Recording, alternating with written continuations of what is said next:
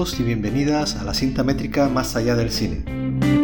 Un podcast en el que hablamos de cine, entre otras cosas. Somos Miguel Asín, Daniel Jiménez y Samuel Santana.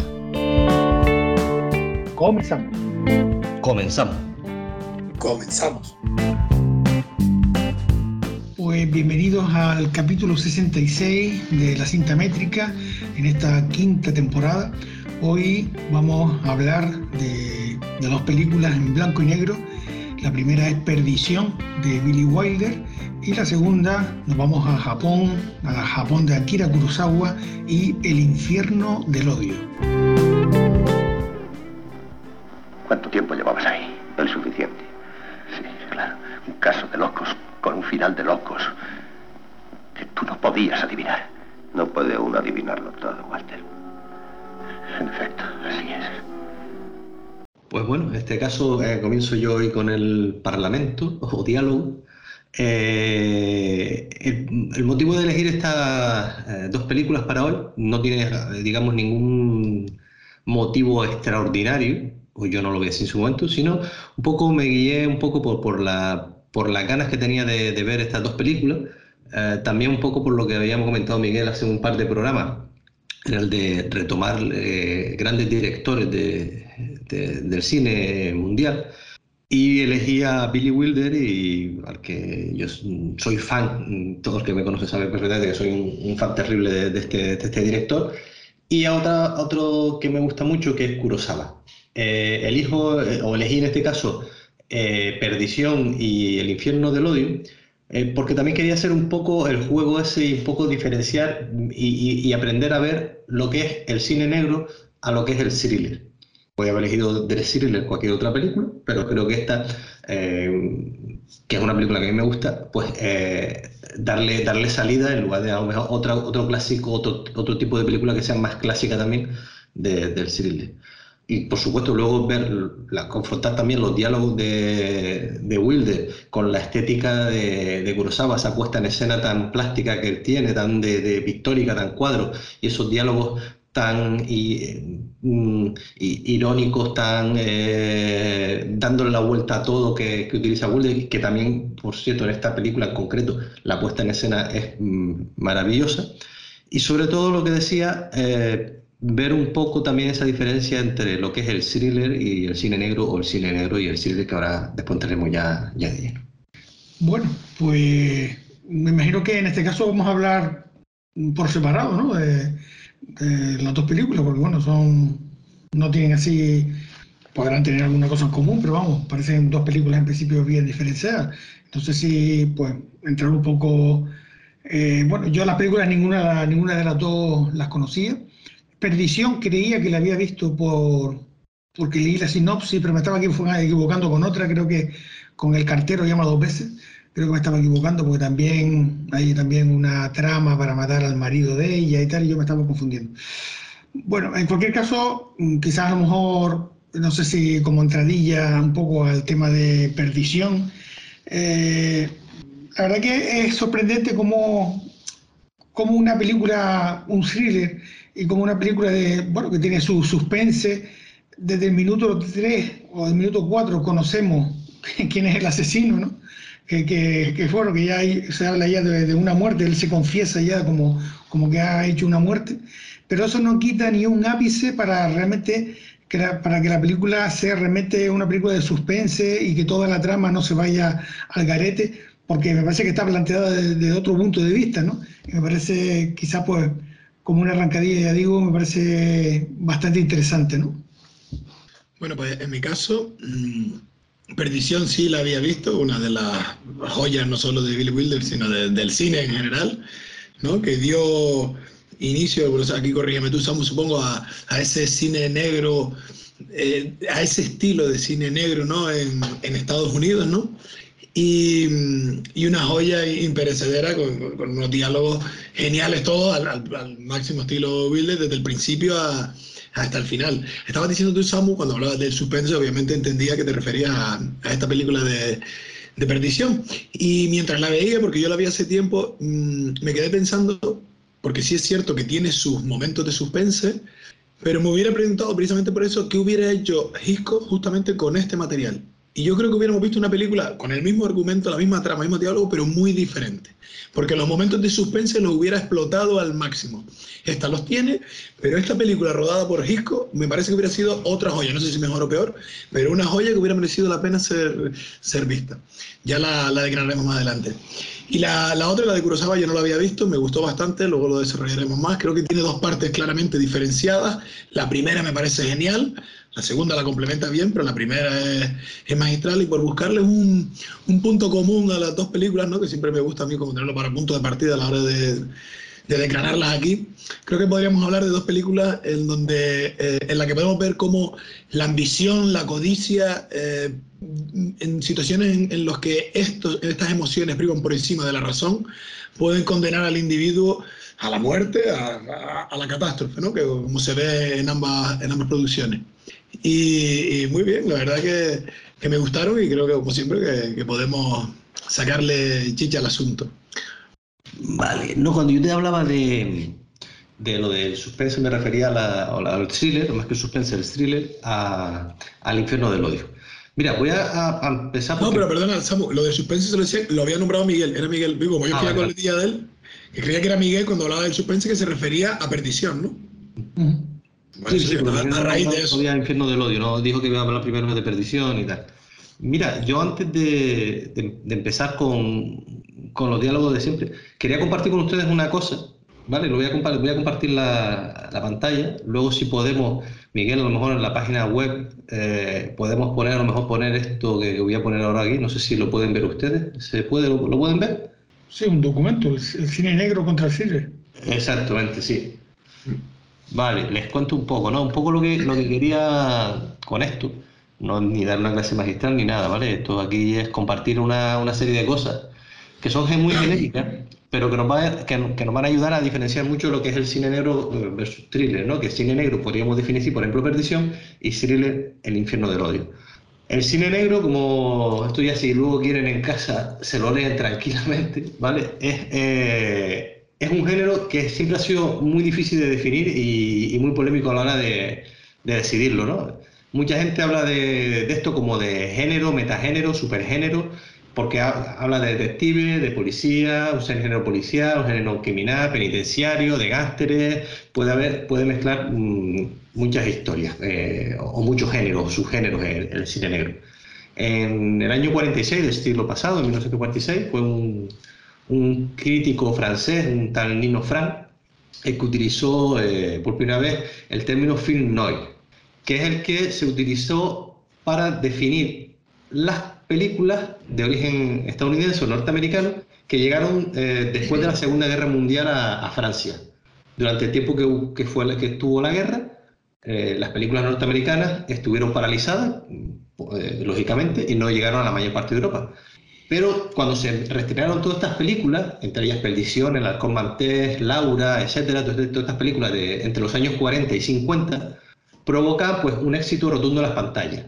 Pues, la crítica francesa se lanza pues, con mucho entusiasmo a analizar toda esta edad e intentan darle un nombre, pero ese nombre, más allá del film noir, que también proviene de lo que es una parte eh, de lo que es la, la literatura negra de que es Kane, Hamlet o, el propio Chandler, que es uno de los cuyos co-guionistas de, de, Doble Identidad, perdón, Doble Identidad, que es Perdición, perdón, de, de Perdición, eh, que son los lo grandes eh, de, de, lo que es la, literatura eh, negra en Estados Unidos. Pues como decía, eh, se, se, lanza la, la, crítica francesa a intentar encontrar un análisis, eh, un análisis, un nombre para esto, pero nunca llegan a un acuerdo. Esto puede también ser, por, ser porque este es un sentimiento o una forma de pensar muy norteamericana, hablo de, de, de lo que se trata en las películas, eh, hay que pensar que tanto el cine negro como el western son los dos únicos géneros puramente norteamericanos. Entonces, ¿qué pasa? Que cuando analizamos una cosa desde la perspectiva francesa, que es lo que pasó en su momento, eh, pues claro, no se llega a un acuerdo, porque de hecho ni en Europa y en otros sitios de parte del mundo se le empezaba a conocer como film noir o cine negro, pero los americanos a estos no le daban el nombre de cine negro. De hecho, trató mucho tiempo en llegarse a, a dar esto como, como cine negro. hay muchos historiadores de cine que depende de su origen, si es estadounidense, europeo, asiático, le dan distintas definiciones al cine negro. Uno los considera mm, pues como que es eh, la cara B del sueño americano. Mm, unos rechazan que, que las producciones que no sean de esa época, de los años 40-50, sean cine negro y otras incluyen obras que se desarrollan en el pasado, incluso en el futuro. Muchos eh, dicen que, que, solo pueden ser estas películas las blanco y negra. Otros no dudan en que puedan ser obras en color, como puede ser, por ejemplo, Camino a Perdición, la de San Méndez. Uh, unos limitan eh, las producciones a las rodadas en interiores urbanos, mientras otros que dicen que pues también eh, zona rural. Unos consideran que esto ya se dejó de rodar al final de los años 50 y otros dicen que no, que la industria cinematográfica en modo homenaje continúan produciéndolas Mm, para el cine o, la televisión. Y en cuanto al estilo, es muy difícil que esto sea una cosa propia de un director, de un técnico en concreto, de una productora. Esto como siempre, es que el cine negro tiene una amalgama de cosas impresionante, ¿no? Sí lo que hay una serie de cosas concretas en todas estas películas, que son las sombras que ocultan parcialmente el decorado y los rostros, los tiros de cámaras eh, picados, sobre todo con perspectivas agudas, que fragmentan el, decorado, las noches lluviosas, las neblinas, eh, eso que parece que, está, eh, que transmiten algo desestabilizador. Todo esto, por supuesto, tiene que ver mucho con, con que toda esta gente que empieza a trabajar en el cine eh, estadounidense vienen de Europa.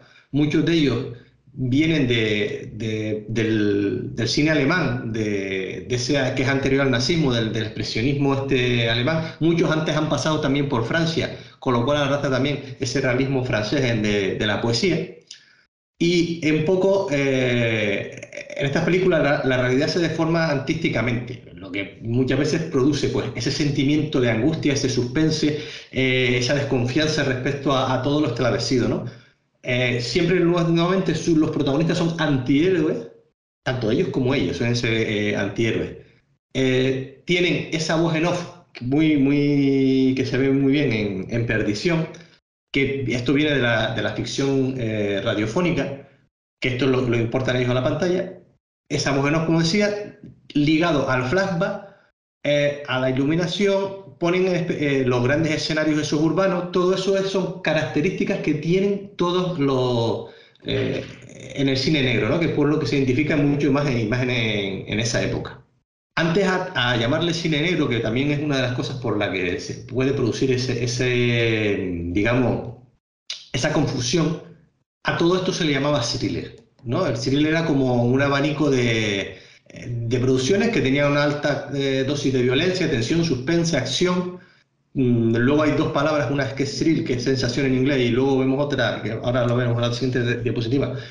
Eh, pero que esta una expresión tan esta, esta expresión, por ejemplo, no es, mm, no es excesivamente laxa y poco concreta, ¿no?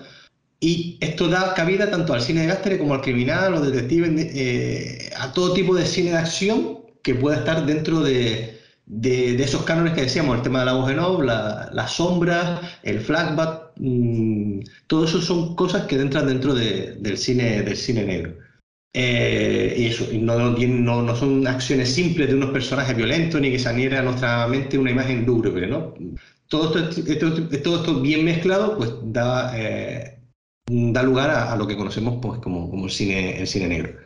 La, eh, Dani, la pregunta tuya, la primera película que se considera o considera este grupo de gente que, o los críticos, que es la, la, la, obra de inicio y la piedra fundacional del periodo del, del siglo del cine negro es el Halcón Maltés, el Halcón Maltés, perdón, de 1941 de John Huston, y la que considera más representativa es esta Perdición, que es del año 44, de Billy Wilder, porque es la que más, o mejor dicho, la que mejor se ve todo lo que es eh, eh, las piezas o las partes del cine negro lo que decíamos del thriller, ¿no? que cuando alguien dice voy a ver un thriller, todos sabemos lo que vamos a ver. Es algo de suspense, algo que, que tiene eh, variedad de historias, ¿no? que, puede, aquí puede incluir eh, todo, puede diferentes sensaciones. Eh, sobre todo, desea impresionar, angustiar y hacer que el, que el individuo se, se sienta amenazado ¿vale? Como decía, es que es tanto que todo que podemos hablar de thriller de terror, thriller político, policíaco, de espías, casi todos los géneros podemos decir que es thriller. Por eso es una palabra también mm, que lleva muchas veces a, confusión. Eh, el thriller pretende asustar, pero tampoco descarta provocar diversión y risa. Eh, por eso mezcla mucho el humor, intriga, miedo, excitación, placer y dolor. ¿Y quién era el genio aquí, por supuesto? el, don Alfredo. Don Alfredo aquí, Alfred era el, que combinaba todo esto. de hecho, mm, después de, su paso, muchos intentan hacer siempre referencias a, lo que hizo él. Con la muerte de los talones, por ejemplo, digamos que es el thriller más popular, ¿no? Es el thriller este de suspense, es un tipo de película en el que él o la protagonista, hablo del thriller, no ya de, de, muerte de los talones, se caracteriza por poseer un carácter mundano y pasivo que ha de transformarse en un valor repentino cuando se ve forzado a enfrentarse a inesperadas circunstancias que, le llevan a vivir situaciones extremas. La vulnerabilidad esa de, del protagonista o la protagonista hace que haya un sentimiento de, identificación entre el personaje y el espectador. Y aquí es lo que hablamos de la palabra, ¿no? El, el, el, thriller lo que busca es, digamos, el escalofrío por la espalda, eso que te recorre la espalda y dices, joder, ahora, ¿no? Eh, me, lo, me, lo, vi venir, pero no vi cuando llegó. Y lo que decía antes, que la, palabra thriller viene de, una, de un término antiguo, de, de, una antigua voz inglesa, yo no soy filólogo inglés, pero eh, lo que he estado mirando para, para ponerle esto, que significa taladrar, ¿no? Y digamos que es así como se siente el espectador, taladrado por la incertidumbre del qué pasará. Y como ya para finalizar, ¿no? Eh, es muy complicado establecer las fronteras entre el thriller y el cine negro. Quizás, quizás la diferencia fundamental radique en algo ya apuntado antes, ¿no? que el, el, el thriller es la aparente normalidad del, del, protagonista sobre el que se avecina la desgracia, alguien que no es ni detective profesional, ni astuto policía, ni siquiera, eh, digamos, audaz arqueólogo, como si podría ser en, en el cine negro. Pues nada, espero no haber sido mucho coñazo y si no, pues lo siento. Y ya continuamos con, con el debate de, de, toda esta historia, ¿no? Y, y nada, no, pero sí, sí, sí, es interesante un poco, bueno, poner en palabras muchas. A mí me pasa que utilizo a veces muchos nombres del estilo, hablo, hago referencia a, ver una película digo, coño, qué guapa la película esta de cine negro, tal. Pero la verdad es que nunca me había planteado poner en palabras realmente qué es una cosa y qué es otra, ¿no?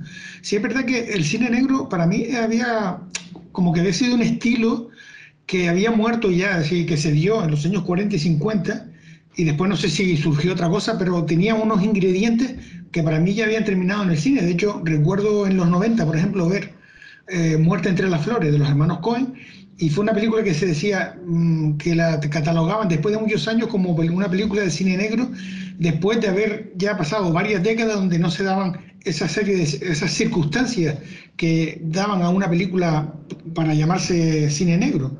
Pero bueno, no sé si eso está limitado así te lo pregunto también, del cine. No, no, es lo que, es lo, que lo dicen los críticos. Te digo, eh, he buscado digo, la, la información de, mm, para no, no, equivocarme. La información de todo esto lo he buscado en, en, tres libros, que es el Diccionario de Creación Cinematográfica, en el libro, un libro que se llama El Cine Negro y otro que se llama Cine Negro del alcohol mantés al hombre que nunca estuvo ayer. Este es de Raúl Rojo Martínez, el de Cine Negro de un tal Noel Sin Solo y el otro es está dirigido a la coordinación de este libro, que son varias cosas, por Antonio Sánchez Calonilla. ¿no? Son tres libros de los que he sacado toda esta información.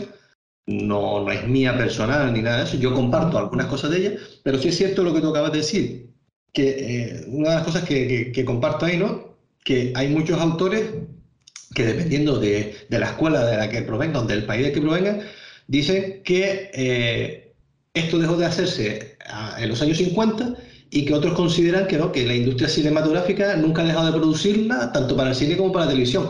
Y hay algunas cosas, algunos de, los que he leído por ahí, que lo, lo que llaman es que estos son, digamos, uh, eso que llaman siempre homenajes a, ¿vale? Como por ejemplo lo que tú acabas de decir, ¿no? Lo de Muertes de las Flores, o lo que hablamos, lo que, el ejemplo que puse antes de eh, Camino a Perdición, de, de San, Méndez, que es eh, el de mm, la de Tom Hanks con eh, eh, ¿cómo se llama este hombre? Dani. Eh, Paul Newman, Tom Hanks y Paul Newman. Daniel Craig.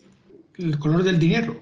El color del dinero, ¿sabes? Todo, podemos encontrarnos eh, muchas películas actuales que, bueno, que, que, pueden basarse en esto. O sea, si tienen esas características, ¿no? De, de, de, del, de, la, de, esa iluminación eh, que, que, te hace estar en sombras y claros, que hay un policía, un detective, un profesional y el flashback, la voz en off, toda esa forma de, de trabajarlo, ¿no? El, el que, te, el, que el, malo te hace, te hace estar a, a, favor del malo.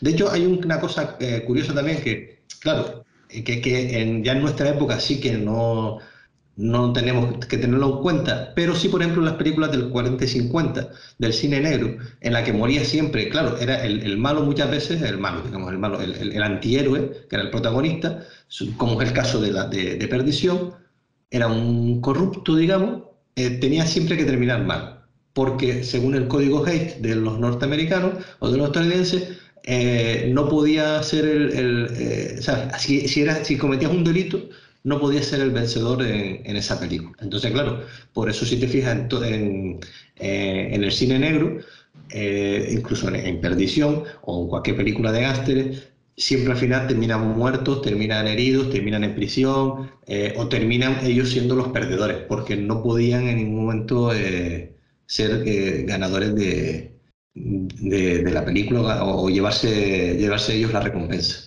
por la censura, ¿no?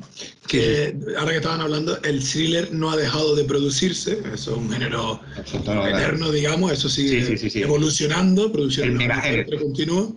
Lo que pasa es que el cine negro, el policíaco, sí es verdad que ya se ha dado en menor medida. Y hay una cosa que ese, ese género, entre todos esos elementos que tú has nombrado, Samu, que tiene el cine negro, el policíaco, hay una cosa que le queda muy bien, y efectivamente, Muerte entre las flores o Camino a la perdición, quizás podríamos encatalogarlo ahí, además de que tengan elementos del thriller también, pero el hecho de que sean en color le resta le resta a, identificarlo más todavía como cine negro, no para el negro del blanco y negro, no, no vamos a lo, lo, sencillo, sino porque la atmósfera que se crea, esos colores, eh, ayudan a, entrar en ese cine más inmersivo dentro de esa, esa, categoría, digamos, ¿no? Vamos a decirlo así. Eso del alcohol manté, esta película, casi todas las que hizo Bogart en esa época, es cine eh, policíaco, negro y que también quizás tenía elementos del thriller. Y antes dijiste, no, el thriller sobre todo se identifica como el ciudadano medio normal al que le, corre, al que le ocurren cosas inverosímiles, que no le ocurren a la mayoría de los mortales. De ahí que casi todo lo que le sucede al cine de Hitchcock, ¿no? Un personaje normal y corriente que se ve en las situaciones más inverosímiles. Ah, por eso el ejemplo que, que, puse fue el de, eh, eh, ¿cómo se llama? El, de los... De que, la, con la muerte de los talones. Con la muerte de los talones, ya yo se me acaba de ir a la cabeza, me cabeza con la muerte de los talones. Porque es, es el, el, el, ejemplo más clásico de, de, cómo un tío que no es nada, de buena, de buena primera, se ve envuelto en, en una está, trama espectacular. Cuando estabas nombrando los elementos, eso me acordé, digo, la cabina es un thriller, Mercero. ¿no? Tiene sí, sí, esos elementos. Y entra ya y 20.000 cosas que, que, lo que te digo, entra en, en todo. Lo que pasa es que hay que saber diferenciarlo eh, porque el, ahí sí lo entendemos todo como suspense, ¿no? Como eso que te dice la palabra, ¿no? De taladrar, eh, que habrá que si algún filólogo lo oye, que, nos corrija si, si es erróneo eh, esa voz, ¿no? Algún filólogo inglés, lo de taladrar, ¿no? Que, que, te hace sentir ese escalofrío en la espalda, ese, ese de yo, yo lo estoy viendo venir, pero, pero no lo vi llegar, lo estoy viendo venir, pero no, no lo vi llegar, y tal nada, ¿no? Los otros, por ejemplo, de Damenábar, también es otro que podríamos catalogar dentro de, de, ese thriller de suspense, más que una película de terror, quizás, no sé. Pero bueno, pero es que llamamos thriller a casi todo. Entonces era un poco, sobre todo, te digo, esta breve introducción, a lo, a lo mejor se hizo más largo de lo que yo pensaba, eh, para que nosotros mismos podamos entender, como decía Miguel, poner eh, en, letras, poner en palabras, eso que siempre pensamos de cine negro, cine, y confundimos muchas veces, eh, no, esto es cine negro, cine, no, bueno, vale, pero vamos a diferenciarlo. ¿Cómo sabemos que, por ejemplo, estas dos, ¿no? Estas dos películas que hemos visto, ¿cómo sabemos eh, que una es, es cine y otra es cine negro? Pues mira, es que Perdición tiene todos los elementos, todo, no le falta ni uno de lo que es el cine negro, y, cine, y en la otra, el, el, infierno del odio, tiene todo lo del thriller de suspense, ¿sabes? Porque el tío es un don nadie bueno, un empresario en toda la historia, pero digamos, es un tío que se ve envuelto en, en una historia que, que él no, no, pensaba en verse envuelto, porque él estaba trabajando otra, una cosa y se le vuelve, por, por envidia y por odio, se le, se le vuelve otra cosa, ¿vale? Que se puede ver perfectamente diferenciado en, en estas dos películas que dos cosillas, uno de los elementos, más que era propio del cine de ese tiempo, ¿no? Que tiene el, el cine negro, el policíaco, que lo nombraste, o por lo menos en la parte que leíste, la fe fatal, que en, en, Perdición está maravillosamente representada por Barbara Stanwyck, ¿no? La fe fatal es un elemento clásico. Y luego sí, la de... ser, puede ser, sí, pero sí, también, sí. Y, y de la del infierno del Orio, yo diría, después de esta lectura que has hecho, que quizás hasta la mitad de la película, que es que digamos cuando tiene toda la secuencia esa en el tren, en el momento de los maletines, este hasta ese momento podría ser un thriller y la segunda mitad ahí en adelante cae más hacia el policíaco. Porque también, aunque obviamente todo sucede por lo que le ha ocurrido a este protagonista normal, digamos, pero la trama ya cae en manos o del perseguido o de los que lo persiguen, que en ningún caso es el que se ha visto perjudicado en toda esta situación. Por eso digo que quizás esta película tiene hasta los dos, los dos géneros. Puedes verlo en los dos, pero si no ves esa perspectiva, claro, sí, sí, sí. De todo modo, el tema de los géneros yo creo que cada vez está más, no sé si cuestionado, pero sí es verdad que es muy difícil que una película eh, sea esto y no lo otro, porque eh, vamos a ver, eh, Perdición, que efectivamente, como tú bien dices, tiene todos los elementos para ser como el Halcón Maltés y otras que has nombrado, eh, cine negro, el cine negro puro tal, no deja de tener también unos tintes de thriller también. Y la otra, la, la, japonesa, para mí, ahora después de lo que ha dicho Daniel, para mí, justamente el thriller es a partir del tren, de la segunda parte. Para mí la primera parte es que me pareció una obra de teatro, me pareció una puesta en escena que el thriller, para mí, en esa película, parece, me parece más la segunda parte, no sé. Pero bueno, ya digo, el tema de los géneros eh, cada vez están... Actualmente yo creo que es muy complicado eh, poner un límite de género a las películas porque están ya los géneros muy mezclados, muy fluidos. Quizás aquí estamos hablando de, dos películas que son del año cuarenta y pico y sesenta y pico, y quizás estén más definidos. Pero me llamó la atención lo que dijo Dani, porque a mí me parece justo lo contrario, me parece más thriller el tema después de la búsqueda del asesino y tal, de, ¿sabes? No sé. Bueno, es un debate para, para, abrir luego cuando, cuando empecemos a hablar de Infierno del Odio, ¿sabes? Que me parece interesante. Y si quieres, pues mm, retomando un poco esto, y a no ser que queramos decir algo más de, del tema mm, cine negro, thriller, podemos empezar, Miguel, como tú decías, con lo de Perdición, que, y, y, toma tú otra vez la iniciativa con que habías empezado a hablar tú de, Perdición, yo empecé con, con, ese pequeño, esa pequeña introducción de, del cine negro más el, eh, el, thriller para ver un poco cuál es la diferencia y ya eh, vamos encaminando la, eh, el diálogo como siempre.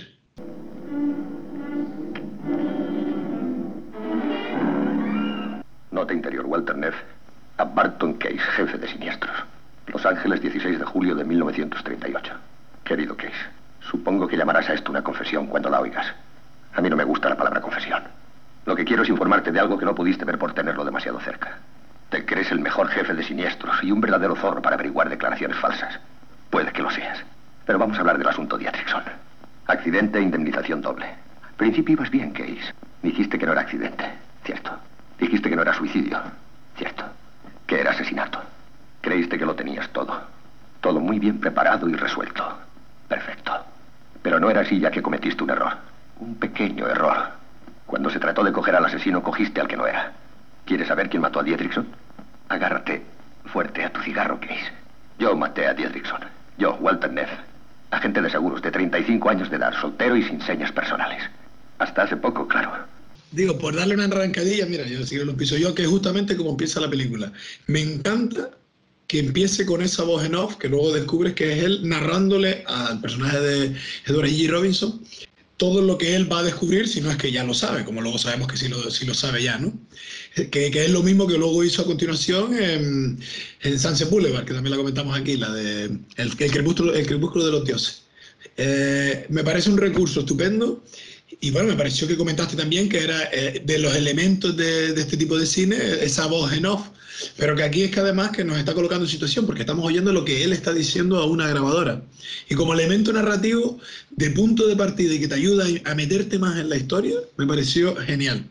Sí, yo que no soy muy, muy amigo de la voz en off, porque muchas veces sobrecargan la película, aquí es un hilo conductor indispensable. ¿no? Y y bueno, me parece fundamental un poco para la línea de la, de la película. Por cierto, la película es súper oscura, eh, que yo pensé que, tenía hasta la tele rota, porque, porque llega, claro, yo creo que es una característica de ese, del estilo también, de ese, de ese punto tenebroso, de ese punto que juega mucho con, mucho con, con las sombras y tal. De hecho, las escenas justo cuando ellos llegan al tren para, para hacer el cambio y pasar él por el marido y después ya cuando, cuando se tiran y tal, al, tal, toda esa escena es súper oscura y, y quizás una de las características también que tú comentabas, ¿no? Lo, del, lo de esa oscuridad, ese juego con las sombras y tal, que llega a un punto, eh, claro, estas películas también son verdad que son hechas para ver en el cine. Yo creo que aquí es uno de los matices fundamentales cuando las películas se hacen para ver en el cine y las vemos en casa, ¿no? Que hay un montón de cosas que después no vemos porque son tan oscuras que me acuerdo que eso lo decía Bumares mucho, dice, pues claro que no ves nada, en tu casa cómo vas a ver nada, no ves nada, esas películas son hechas para el cine. y, y, bueno, la fotografía como siempre me encanta, el blanco y negro como hemos hablado muchas veces, y bueno, pues no sé, eh, la verdad que la, la, película pues tiene todos esos elementos del, del cine negro que tú has manifestado, ¿no?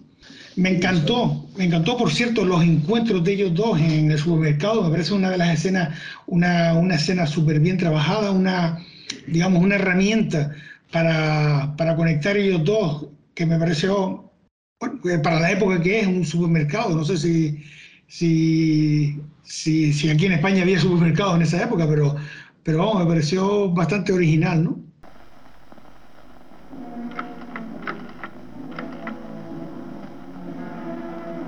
Señora Dietrichson, aquí el mercado de Jerry.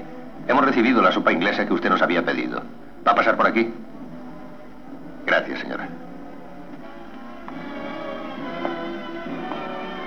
Ahora yo hablo por mí. No quiero quedarme a un lado. No digas tonterías. Lo que pasa es que no ha salido el plan como queríamos. No podemos llevarlo a Hemos llegado hasta aquí, Walter. Lo más difícil ya está hecho.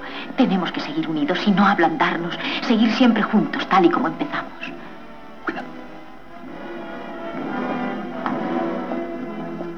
Eh, mira, por, por, recordar una. A mí me, la película me parece perfecta, ¿no? No, no tengo nada que objetar con la película.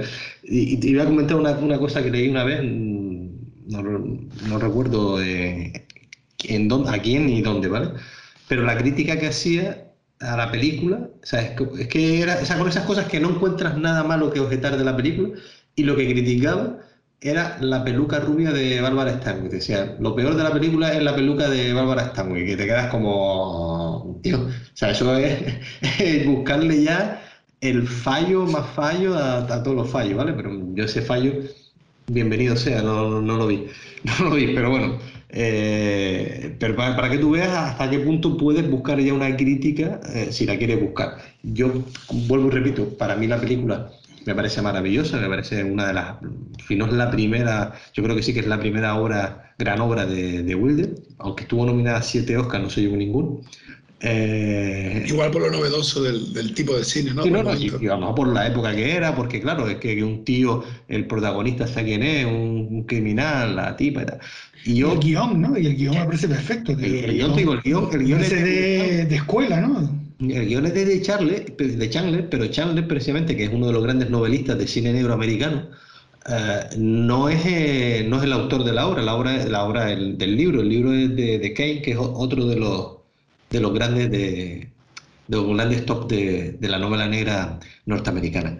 Eh, por ir avanzando más allá de lo que ustedes decían de, de, ir caminando, de lo de cuando el tío está con la grabadora, el dictáfono ese que está ahí, que es maravillosa, la voz en off, cómo la trabaja Wilder, no, ya no solo en, esta película, sino creo que en todas, es de maestro, porque uh, si a mí hay algo que no me gusta de una voz en off, es cuando te están contando lo mismo que tú estás viendo, no me, hace falta. Aquí no, aquí lo maneja perfectamente los tiempos, el está contando algo que tú no estás viendo, algo que ya te hace imaginar, algo que te hace sentir. de pensar más allá de lo que puede haber pasado.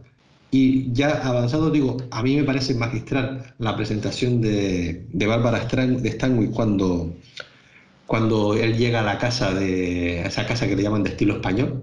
Corríjame si ustedes han visto en España alguna casa de ese tipo. el estilo español se, se, dio fuera, se dio fuera. Sí, sí, se dio fuera. El estilo español se dio fuera, porque yo no he visto esa casa, ese estilo, eh, como estilo español. Pero bueno, vale. Sale en la película, ¿no? Sale en la película del estilo español. Sí, sí, sí, el estilo español. De hecho, incluso en el libro de Wilder, el de, el de, este, Conversaciones con Billy Wilder, él hablaba, de eso, ¿no? de que ellos buscaban una película, una película para hacer la película, una casa de estilo español para rodar el exterior, el interior, y que tenía que tener dos plantas y tal, para hacer la presentación que hizo de Barbara Stanwyck. Que es eso, cuando, cuando él entra a la casa y lo que ve es a la tipa envuelta solamente en una toalla, y luego cuando ya empieza ella a bajar, eh, y lo que se centra es en la pulsera, en la tobillera, esa que al tío ya lo vuelve loco, ya lo desarma y tal, y a posterior, y, acto seguido, posterior acto seguido, es esa conversación entre ellos dos de que si vas a 70 tienes que aflojar cuando estás aquí y tal, no sé qué, es que esa, esa, esa parte de la película ya, ya te envuelve. Ya, si, si, si, lo de la grabación, como ustedes decían, no te convence, esto ya te tiene que llevar para adentro sí o sí, vamos. Y mira, uno de los elementos la, la bajada de la escalera. O sea, vamos, esa escena es la hostia. Claro, claro, solo que, que luego, la escalera que se centra en, en, la tobillera que ella lleva. Sí, sí. Que luego, por cierto, la volvió a rizar más en Sunset Boulevard con Norma, ¿cómo se llama el personaje? Norma, no me acuerdo. Norma Desmond, Norma Desmond, el personaje. Norma Desmond que uno de los elementos estos de la voz en off que está bien utilizado es porque no solo no te cuenta lo que tú ya estás viendo, sino que cuando ya lo has visto, la voz en off te añade un comentario de él que tú no ves. Como por ejemplo, y yo solo podía, no podía dejar de pensar en la pulsera. De, ¿sabes? Eso, eso, eso está genial, porque te está añadiendo algo más sobre lo que has visto, que es lo que él siente. Eso nosotros no lo vemos. Por eso el, el, el, como recurso narrativo está genial y que te ayuda a, a crear una atmósfera más de, de, que de repente tú dices, hostia, es verdad que me lo estaba contando en la grabadora. ¿Mm? Porque te vuelve a colocar en la situación de lo que está sucediendo, ¿vale? Sí, me pareció, sí. que te olvides, que llega un punto que te olvidas que todo lo está contando él, lo está narrando él. Y la voz en off te ayuda a recordarlo también. Exacto, eso está genial. Que es un elemento que la verdad que se usa mucho, eh, vamos a ver, cuando una, una película se hace en base a una novela, que ya lo hemos hablado, que si alguien pretende hacer una película literalmente, letra por letra, eso es imposible. Pero muchas reflexiones que hay en una novela ayudan a pasarla a la película eh, con esa voz en off. Y aquí cumple, cumple su, su, cometido. Porque como decía Samu, no me repite lo que yo estoy viendo. Es decir, no, no, me añade, o bueno, lo que han dicho ustedes, me añade algo complementario que quizás al estar basado en una novela, eh, pues en la novela sí, te pone, te escribe lo que está pensando y tal. ¿Qué elemento tienes tú en el cine para poder hacer eso? Pues un poco la voz en off. ¿no? Pero y me parece que también está utilizado en su justa medida, que tampoco abusa mucho. ¿no? Me parece, no sé, está bien utilizado.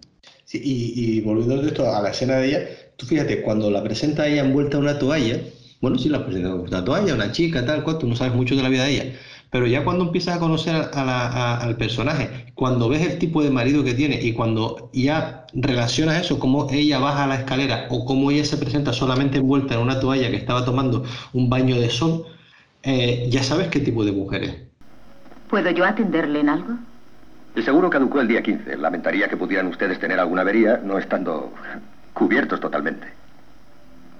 Le entiendo perfectamente, señor Neff. Estaba tomando un baño de sol. Supongo que no habría mirones. Respecto a la póliza, señora Dietrichson, lamento entretenerla, pero... No me molesta. Si espera que me ponga algo, bajaré enseguida. Nettie, acompáñale a la sala de estar. ¿Sabes? Ya, eh, mm, pues sonar machista esto que estoy comentando, pero estoy hablando de una película, ¿vale? No estoy hablando de... de del año 44. Del año es 44. Es una fe fatal. Claro, claro. Todos los elementos de la fe fatal. Ya solamente te lo presenta con esa escena sencilla de ella envuelta en la toalla. Sí, uh, año 44, que, y, y, estamos hablando del año 44, pero en la película dicen que ellos están en el año 38, con lo cual están años antes, con lo cual es todavía eh, digamos, mm, más mal visto que una mujer se ante un tipo desconocido que no sabe quién es y sale casi desnuda a, a recibirlo a, a, a, su casa. Entonces ya ahí, claro, cuando ves al marido, cuando ves a la hija, cuando ves todo, ya empiezas a sumar y, que es lo bueno, ¿no? Que, que enseguida empiezas a, a, ver todo, toda la historia y a, a, imaginarte mm, por qué es lo que quiere ella hacer ese seguro a su marido y tal, y luego ya como, como se va desarrollando toda la, todo el guion, toda la trama, y ya vas entendiendo ciertas cosas que estás de acuerdo, no estás de acuerdo, ya ves que, que la tía es como es, como no es, mm, para dar el, palo que le quieren dar al tipo. Y, la frialdad que tienen de, decir, bueno, pues lo matamos, ¿sabes? No, aquí no, no lo vamos a andar con un rodeo, no lo vamos a estafar, no, no, lo vamos a matar, no lo vamos a quitar adelante. Todo por dinero, de ahí el principio cuando hablaba de eso, de cómo la codicia o la ambición desmedida cuando no interviene la razón, les lleva a donde lleva. Que alguna vez les cuadra a alguien, seguro que sí, pero la mayoría, y sobre todo si tienes un flecha como Edward G. Robinson, uff, porque sí, ya me adelanto un poco, pero genial el razonamiento del tío de por qué no es posible lo que a priori el superior dio como por sentado, ¿sabes? Genial. No, y esa escena en concreto, cuando él llega por primera vez a la casa, la verdad que es bastante, si nos fijamos en él ahora, eh, porque claro, ella aparece pero él no se lo espera. Yo creo que, yo creo que él, va realmente a ver al marido, ¿no? Porque la policía se va a vencer, ¿no? Y claro, le cambia la cara cuando ve a la mujer, ¿no? Y yo creo que se enamora en ese, en ese mismo momento. Pero a decir verdad, Case, en aquel momento no me interesaban a mí los peces de colores, ni los seguros de automóviles, ni el señor Dietrichson o su hija. Estaba pensando en la señora Dietrichson y en la forma en que me había mirado. Deseaba volver a verla más cerca, sin aquella estúpida escalera entre ambos.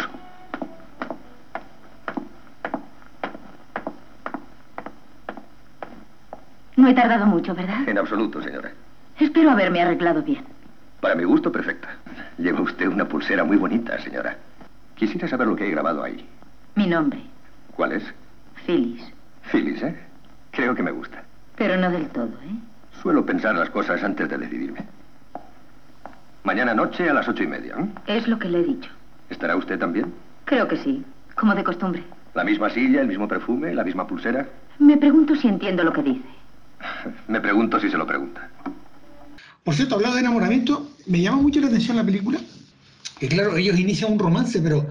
Y sabemos que está el romance entre ellos dos, pero prácticamente no hay ni una escena en toda la película más que algún beso, ¿no? La censura, volvemos a lo mismo. Yo creo que la, censura. sí, sí, no por la censura, sino que sabiendo que había censura lo haces así, digo yo. Pero supongo que esto es de la misma época que. ¿Cuál era? La de sospecha, sospecha era, ¿no? La de la, que, la de la escena de Hitchcock de Gary Grant e Ingrid Bergman. Que para que, porque no, un beso en pantalla no podía durar. Encadenado, exacto. Un beso en pantalla no podía durar más. Por eso. O del 47, 47 creo. Pero rondando la época. Rondando la época. Yo me refiero, para que un, beso no podía durar en pantalla más de X tiempo, lo cortaba con conversación para que pareciera que duraba más de lo que duraba. Pero si con un beso tiene que cortarlo así, imagínate una cena de cama o lo que sea. Aparte que si probablemente en algún momento hubiéramos visto la habitación, la habitación hubiera sido de cama separada. Claro. Así que, claro, mejor que se intuya. Tú te cuenta encima, Miguel, que ya no, no hablas de, de un romance entre ellos, estamos hablando de un trío cuarteto amoroso, ¿sabes? Porque aquí está que eh, ella está liada realmente con, que, con, la que, con el que ha pensado el golpe inicial, es con el supuesto novio de la hijastra, que están ellos dos liados, este sería con este, con, con, el, con el del seguro, y, la hija, y, el, y, el, y el amante de ella salía con la hijastra, entonces un poco para eh, todo ese te, maneje que hay, que es un juego a cuatro bandas, en, la que hay, en el que hay dos miembros que no se enteran, y cuando se enteran es cuando se descubre todo todos partes. Y lo de que tú hablabas del enamoramiento, tú fíjate o recuerda que en la grabación del principio, él lo deja entrever, que cuando él está grabando, que ya se ha enamorado de esta tía a la que va a ver y que se queda deslumbrado por ella por, por, todo su ser, cuando, la ve eh, la primera vez. Claro, porque te lo está contando a posteriori. Sí, no sé si a posteriori o te lo cuenta anteriormente. no, o sea, cuando la película empieza al final de la película. Sí, sí, sí, Ya te está contando todo lo que ha pasado y ya te dice lo que sintió después de verla. Por eso ya te está dando la información. Ya, ya da la información y luego la vemos. Sí, sí, sí, porque lo que yo decía al principio, que desde el principio tú ya sabes que él es el asesino, desde el principio eh, hay una frase que yo la noté que dice que ya él declara, él declara, maté por dinero y por una mujer, y ni conseguí el dinero ni la, mujer. Sí, yo le maté. Le maté por dinero y por una mujer. Y ni conseguí el dinero ni la mujer. Estupendo, ¿eh? Hace un resumen, hace un resumen de la película, pero que no le quita ni un ápice de interés a la propia película, ¿sabes? Eso me parece grandioso. Bueno, yo por, por avanzar un poco también en, eh, en la trama esta, eh, eh, lo, del, lo que sí me pareció un poco raro, un poco a lo mejor forzado, por, criticar aquí, es, lo de lo que tú hablabas antes, Miguel, de, de lo de cuando matan al marido en la plataforma, cuando, cuando supuestamente él, simulan la muerte del marido. Bueno, ahí voy a poner dos anotaciones. Primero voy a decir esto y luego la otra. Eh, que parece un poco forzado esa parte en la que, en la que él no se deja ver la cara, ¿no? De, no sé, no... Parece que no, no sabían o no querían, no saben cómo resolverla. Eh, hombre, yo sé que es difícil resolver la situación, se resolvió bien y tal, tío cómo se tira y todo, toda esa historia, cómo hace que el otro vaya a por la pitillera, ¿no? Claro, mm, es un poco eso de, bueno, ¿y usted dónde es? ¿Dónde no es? Pues vaya usted a buscarme los cigarros y tal, pero no se mira y que nunca le da la cara, nunca le da la cara y, ¿sabes? Tú a un tío que no te da la cara, que de espalda te dice, vaya usted a mi compartimento, vaya usted a no sé qué, y tú vas, no sé, eso es lo que me, quedaba un poco ahí a lo mejor, si yo sé que es más, no sé cómo lo hubiesen tenido que hacer, si buscarlo más en sombra, pero bueno, yo no soy nadie para decir desde una obra maestra, ¿vale?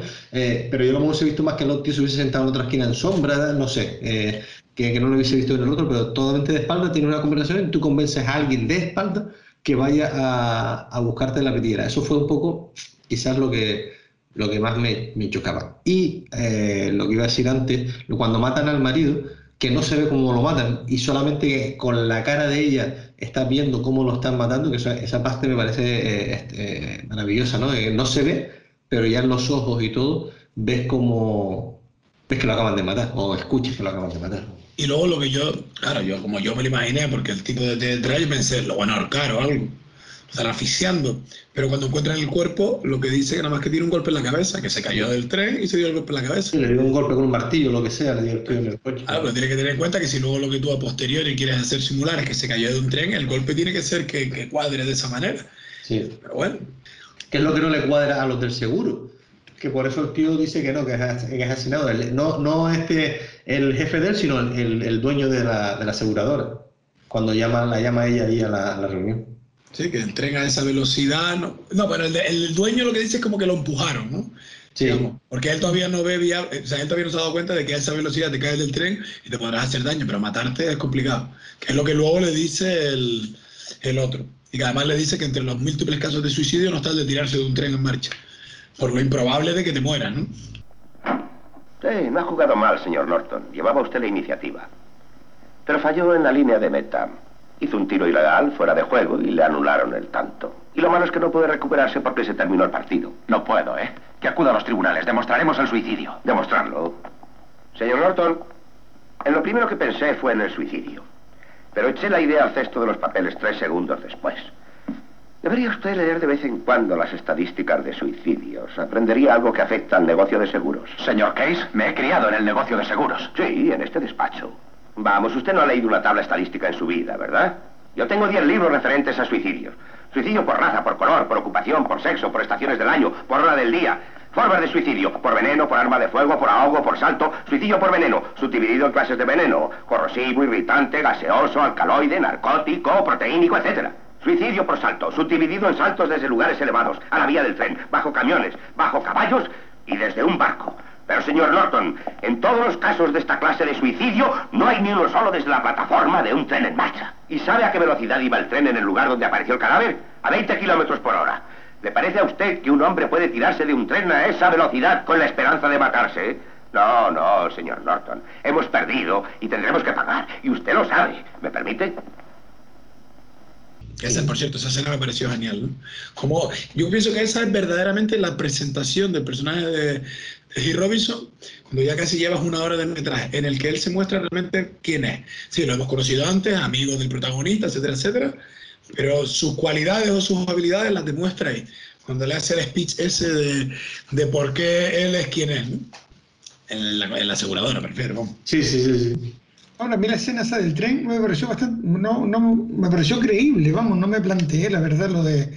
Yo creo que lo que ayuda, creo, que lo que ayuda a que él esté dando la espalda y se justifique un poco también, no sé si es el tema de las muletas, ¿no? Si tú te encuentras en la parte esa del tren y estás hablando con un tío que parece que está avergonzado por el tema de las muletas, a lo mejor, o no sé, yo no lo encontré tampoco, pero sí coincido en una de las grandes escenas de la película, es la cara de Barbara Stanwyck cuando el otro está asesinando al marido, cuando está en el coche, que está el marido hablando con ella y de pronto ella deja de responder y, de pronto aquí se levanta y tú sabes lo que está haciendo. Y la cara impasible de ella, esa escena, de hecho era una de las escenas que tenía anotada para el final, porque me parece, eh, con, ese, con ese gesto de esa mujer, es que, vamos. Bueno, impasible no sé, los ojos, los ojos quieren transmitir algo. Y a mí, por ejemplo, la percepción que me dio es como de, es que ya había visto la película, pienso que esa escena es engañosa porque ella tiene algo como de, hostia, lo estamos haciendo. Pero eso no me cuadra porque ella ya ha matado previamente se cargó a su mujer. Esa es un poco trampa de la película para no, igual no depelarte lo que ella, quién es realmente, ¿no? Pero no, la escena es genial, ¿no?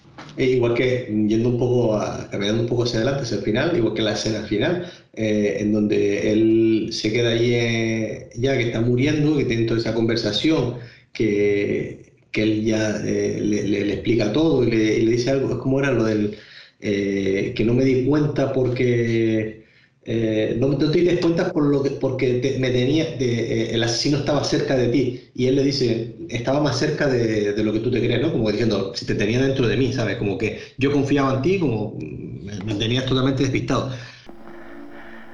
¿Sabes por qué no pudiste adivinarlo esta vez? Yo te lo diré. Porque tenías demasiado cerca a la persona que buscabas. Al otro lado de tu mesa. Más cerca aún, Walter. Yo también te quiero. Y sobre todo la parte a mí me gustó mucho también, la, esta como que se cierra el círculo ahí, cuando el tío está ahí apoyado y va a encender el cigarro, y es, eh, Robinson, ¿no? Sí, el que, el que le enciende, eh, por cierto, ahora caso aparte de lo de la cerilla, lo de los fósforos, vaya callos ah. que tienen esos colegas, pero corto, ¿eh? Pasan. Sí, que, eh, que, le enciende el cigarro, que siempre es el otro el que se lo ha encendido, eh, Freeman Murray es el que le ha encendido siempre a, a Robinson la, el cigarro, y es eh, en este caso al revés, ¿no? Y, ahí se cierra pues, eh, el círculo. Y una curiosidad que no sé si la conocen de la película, es esta película tiene otro final, el, inicio de la película. De la cámara de gas, ¿no? ¿Eh? La cámara de gas está rodada. O sea, esa parte está rodada, lo que pasa es que se ha perdido ese metraje y lo que quedan son fotografías del rodaje y, y se montó el, set, se, se creó, se, hizo la, cámara de gas, se montó toda la historia de los periodistas haciéndole la foto y tal, y Freeman murió dentro de la cámara y muriendo dentro de la cámara de gas. Lo que pasa es que cuando hicieron el visionado antes del estreno, eh, Billy Wilder, con gran sensatez, vio que cortando la, la escena, terminando la película, él, apoyado allí contra la pared con la bala, supuestamente él se recupera y luego cuando lo, lo meten en la cámara. Pero bueno, lo deja allí y tú de forma poética puedes entender que se muere o, o no, o se queda ahí. Y queda mejor la escena de, bueno, lo que le dice previamente Robinson, ¿no? no así no llegará ni al ascensor. Oye, supongamos que te vuelves a la cama y no encuentras estos cilindros hasta mañana por la mañana cuando abran. Luego puedes actuar como quieras. ¿Quieres hacer esto por mí, Case? Dan una buena razón para ello. Necesito cuatro horas para llegar a donde voy. Tú no vas a ningún sitio. Seguro que sí. Voy a cruzar la frontera. No tienes ni una posibilidad. Vale la pena intentarlo. Jamás llegarás a la frontera. Eso es lo que crees tú. Ya lo verás. No llegarás ni siquiera al ascensor. Adiós, Chris. Exactamente, ¿no? es que, es que, al final me encanta, tío. Sí, sí, no, a mí también me encanta así y yo creo que él acertó. No, no, pero como curiosidad te digo que se rodó. Fíjate, la pasta que tuvo que costar montar eh, el set de, rodaje, montar la cámara de gas, hacer todo lo demás, seguir rodando, porque son más días de rodaje. Estaba Robinson, montando todos los periodistas que, que esto que, se ve siempre en las películas, que, graban la, la, escena o que, o luego da fe de que el tío murió.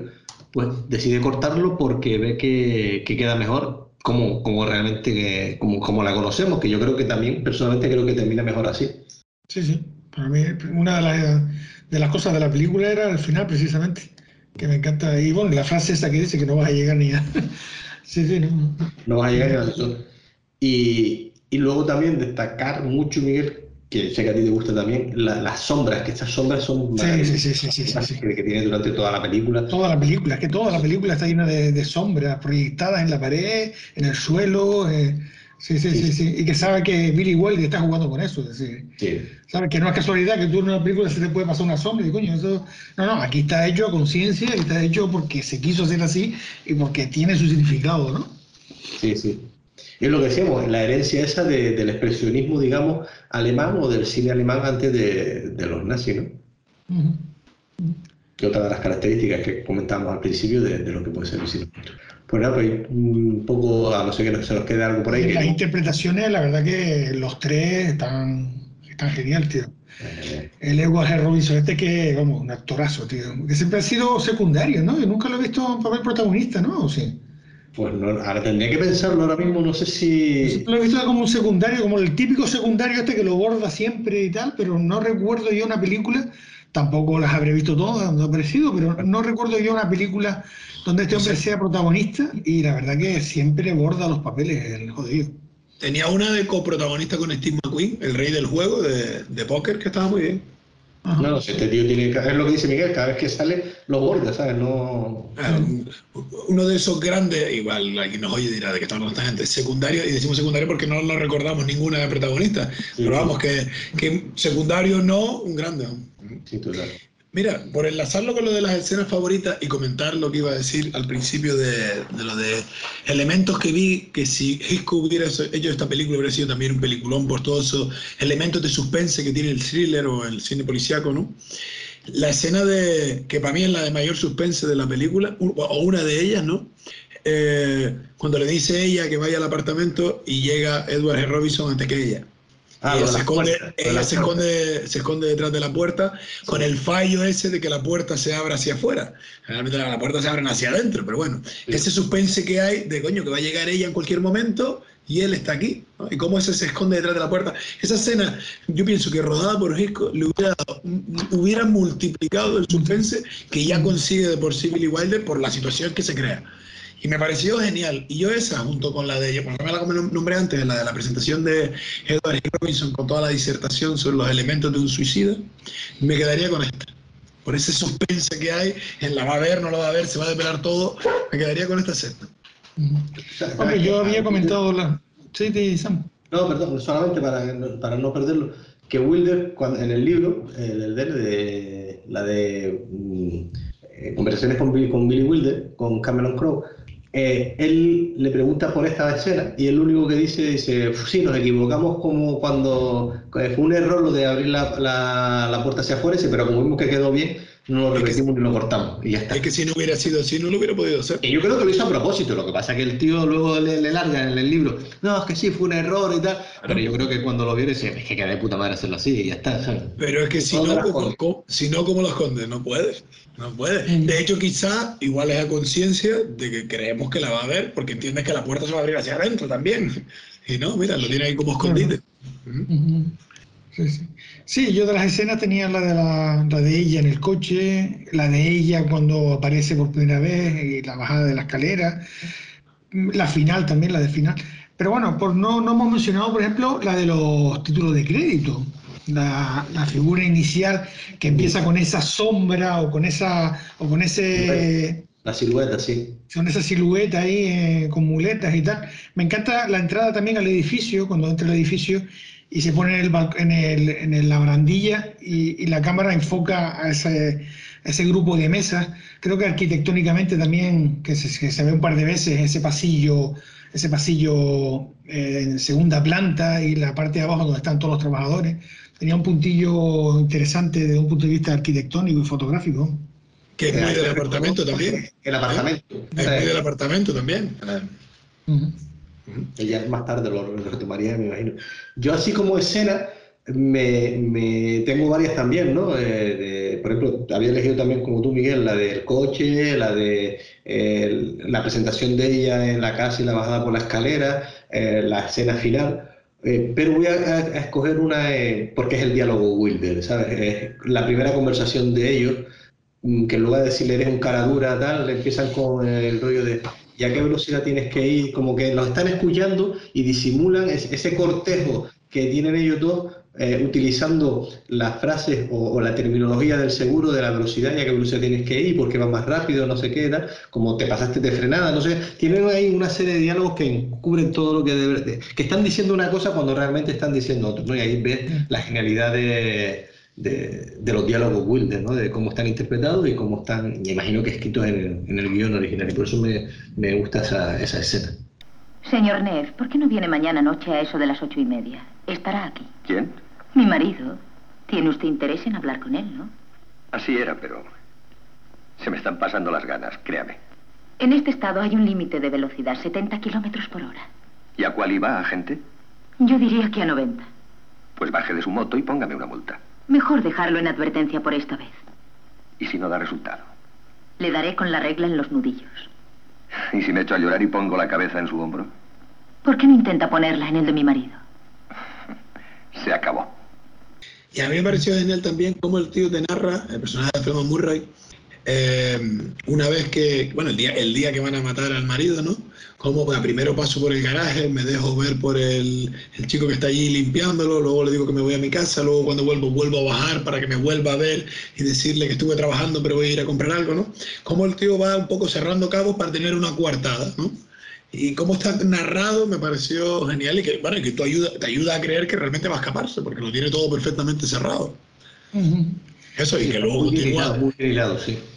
Hay otra escena, hay otra escena también, que también con el tema de los géneros que hablamos al principio, cómo están, a veces están mezclados, que no, no están las películas todas definidas, oye, esto es thriller, esto está, pero atendiendo que esta película es, pues eso, cine negro y tal, pero a mí la escena, eh, cuando ya dejan al marido ahí tirado y se van a montar en el coche, esos 20 segundos que el coche no se pone en marcha, coño, joder, eso es suspense también. duro, eso es hisco, es decir, eso es otra de las escenas que dice Dani que las hubiera cogido a Fresisco y, y, vamos, la hubiese triplicado para darle todavía más suspense de lo que ya tenía la propia escena, ¿no?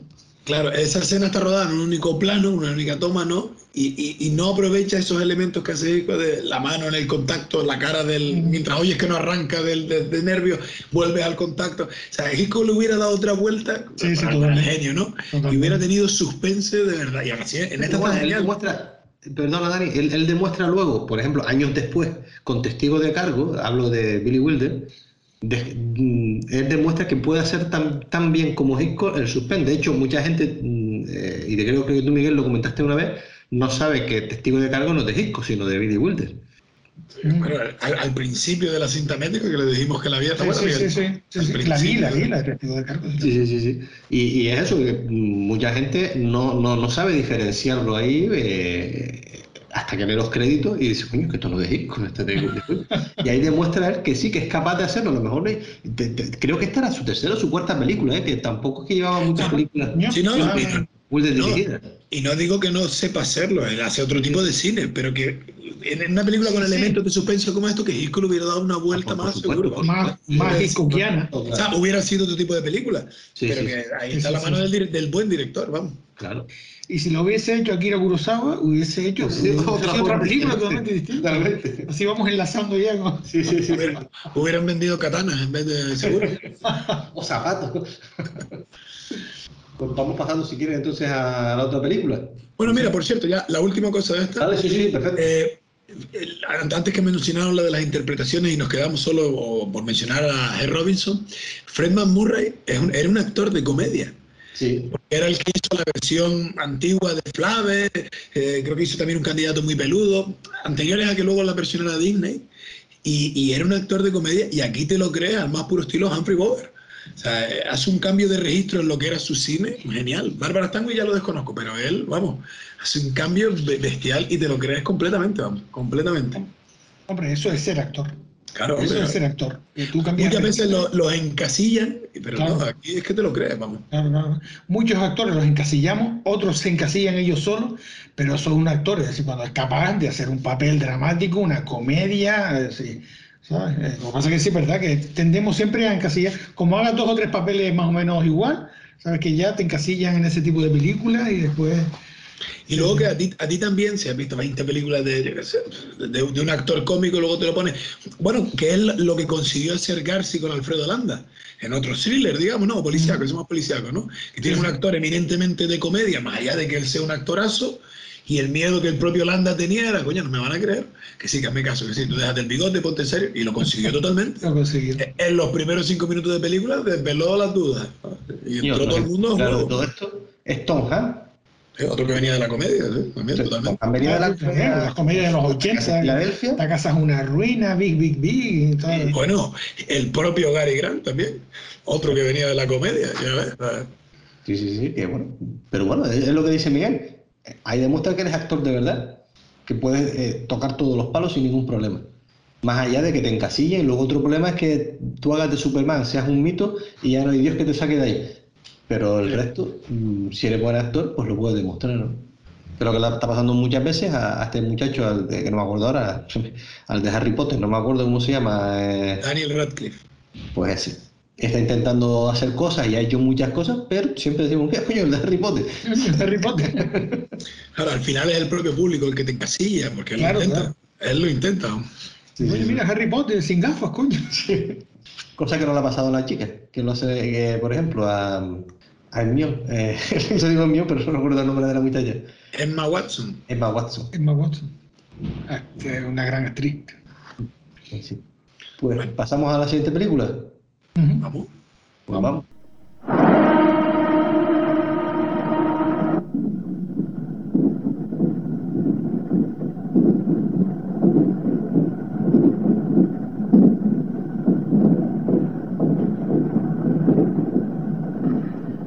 Dale, Miguel, que tú tenías ganas de hablar de esa que no No, estabas no, que Habla presenta tú, tú, tú, tú. Presenta tú mismo, hombre.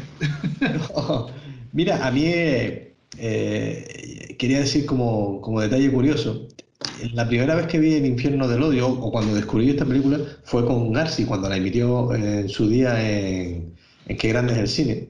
¿Cuál? Y La cuando- puso, la puso, la puso ahí también. Sí, sí, sí. Sí. ¿Cuál? ¿Perdición? ¿O No, no, no, el, el infierno del odio, el infierno del odio. El- yo la primera vez que la vi en, en la tele, no, yo en el cine no había ni nacido, tú no sé, Miguel, eh, eh, es del año 63 la película.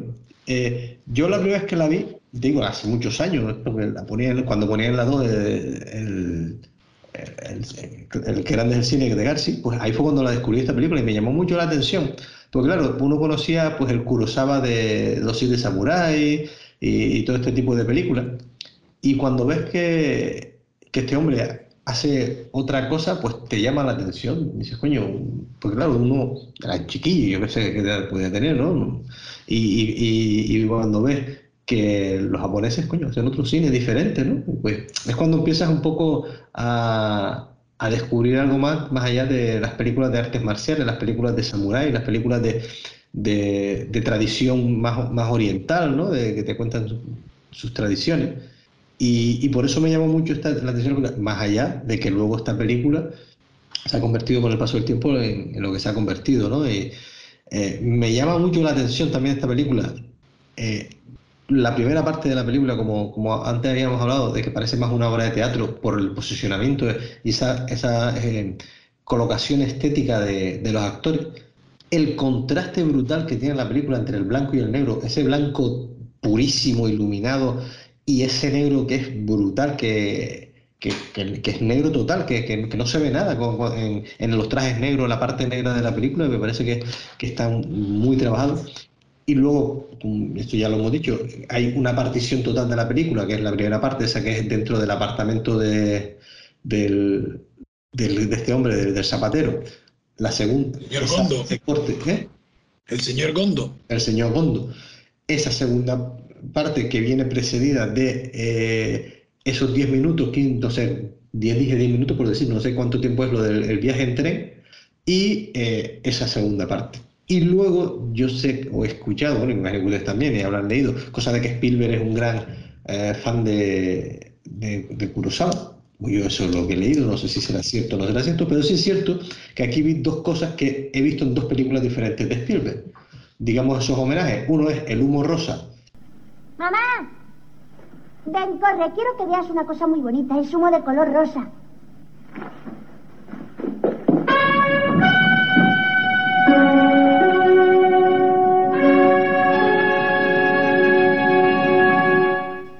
que lo relaciono con la lista de Sigle, la chaqueta roja de la niña, que es como descubres algo, y eh, creo que es, Dani, corrígeme, eh, la de eh, los, los puentes, el puente de los espías. ¿La que vimos en el cine? ¿eh? Sí, la que vimos en el cine. En el puente de los espías creo que es la película en la que utiliza también Spielberg lo de tirar el dinero por la ventana en, en un puente en el tren. Es que desde, que desde que la vimos yo no la he visto más, no me acuerdo ya. Tengo, tengo que, tengo, que, tengo que revisarlo, pero creo que es ahí en esa película donde Spielberg utiliza también eh, ese recurso que digamos ese homenaje a, a esta película de, de Kurosawa. Pero vamos, si era fan, seguramente, vamos. Sí. Seguramente. Y no había caído yo, mira que obviamente lo vi, ¿no? Lo del humo rosa, y no le di importancia porque, claro, si tú explicas, si tú explicas que lo van a detectar porque se va a convertir en eso, claro, mm, lo viste y lo diste por válido porque antes lo explicaron, pero claro, ese contraste del blanco y negro con el, el Claro, rojo, el rosa claro. ese que salió. Yo me quedé loco, yo me quedé loco con esa escena, sinceramente. Me acordé de Spielberg, digo, me, me cago en la hostia, la verdad que no hay nada nuevo bajo el sol, coño. Me cago en día, claro, lo de Spielberg puede ser un homenaje, pero sí, eh, rápidamente lo apunté por aquí, digo, coño, debiste decirle, porque tiene esa, lo de la niña, ¿no? Pero yo me quedé loco, no me lo esperaba en absoluto y me dejó, me dejó descolocado. Aparte que la película me estaba encantando, vamos, porque la película lo la disfruté muchísimo, dos horas y media que se pasan volando, ¿sabes? Y esa primera parte estaba claro, como dijo Dani de un principio, una película bien clara con dos partes, en medio tenemos el tren y tenemos una escena final también eh, que remata la película, pero la escena esa de, de cuando mete ese color ahí, después de estar tú ya adaptado al blanco y negro y tal, eh, vamos, me dejó, me dejó, no sé, De- me encantó, hecho- me encantó, pero no me lo esperaba, no me lo esperaba. De hecho, ahora recordándola un poco, y la vi ayer, eh, no diría dos partes, tiene dos claramente diferenciadas, cortadas por la parte esta del tren, pero yo diría que incluso tiene tres, que es la primera parte, en la que te está hablando de todos los temas del boicot a la empresa de zapatos, la OPA, al, al jefe y tal, lo de unir las acciones, que tú piensas que la película va a ir por un lado, yo no lo había visto, y de repente se corta y mira que hemos secuestrado a tu hijo. Que ya me chocó al principio cuando se van los tres de la casa enfadados, tres o cuatro, no recuerdo cuántas eran, y de repente ve a los dos niños correr por detrás. Y bueno, no le di importancia, digo, yo no había visto nada, no había leído nada. Pero pienso que ahí, bueno, ahí no, realmente el corte es cuando le dice, tú ahora eres el, el indio, no te rindas, intenta luchar. Cuando le hace el cambio de roles el- en los dos niños jugando indios y vaqueros. Jun, basta ya. ¿Qué? ¿Eres tú, Shindy? Sí, y ahora soy yo el sheriff. Jun, ¿Mm? ¿ahora eres el forajido? Sí. Pues no te conformes solo con Will. Escóndete y mata al sheriff. No le digas eso. Calla. Los hombres tienen que ganar o perder. Adelante, ¿quieres ganar? Sí. Te has vuelto muy duro desde hace algún tiempo. O sea, yo pienso que esta esa primera parte, la que te presenta el personaje, y de hecho ahora aprovecho para una cosa que quería decir, en la que desde mi punto de vista te está presentando no a un samurái típico de Kurosawa, pero sí a un hombre de honor, ¿no?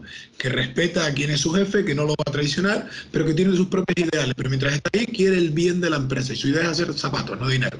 ¿no? Nos, está, nos está mostrando un tío honrado, ¿no? Digamos. Y que luego lo lleva a la situación, como nos cuenta la historia, al dilema moral que en función de cuándo te toque, eh, sí o no. Cuando es su hijo el raptado, sí, eh, pagamos. Cuando es el hijo del otro, y hay que entenderlo, obviamente hay que verse en su situación, y ya entra el dilema moral de qué hago, ¿no? Que pienso que esta historia, más allá del thriller policiaco, lo que nos plantea Kurosawa es un dilema moral importante. ¿eh? Sí, diga. Jun, Yo les iré a buscar, señora. Jun. Sí, soy Gondo. ¿Por qué? ¿Qué? ¿Que, ha- que has secuestrado a mi hijo? Es una broma de muy mal gusto. No bromeo. Escuche atentamente. Tengo a su hijo. Haga lo que le digo y no le pasará nada. Quiero 30 millones de yenes. ¿Qué? ¿30 Y millones? no sean de series seguidas. Mil billetes de 10.000. Espera un momento. Repítamelo. Mil billetes de 10.000. Mil billetes de 10.000.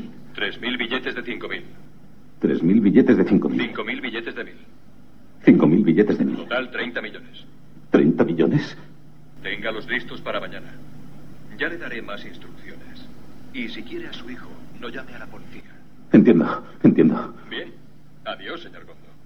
Ah, oiga, escúcheme. ¡Escúcheme! ¿30 millones de yenes? Páganos inmediatamente. ¡Salva, Jun! Cálmate. Le rescataré. Pagaré la suma que sea.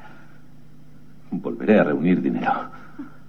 Sí, sí, es verdad, me encantó también esa introducción que la película parece que va a ir por otro derrotero, porque obviamente la primera escena es una, una escena comercial, una escena de empresa, una escena económica, una escena tal, y piensas que la película va a ir por esos tiros y como de pronto, pues eso, que los chiquillos que están por ahí, que están de fondo y tal, se vuelven, llevan a, a la historia protagonista de, de, de, los niños o del niño raptado. Y sí, efectivamente, el conflicto moral a mí me, me recordó... Eh, eh, esta película argentina, de, lo de, estos salvajes, que también hay uno, ¿cómo se llama? Relatos salvajes.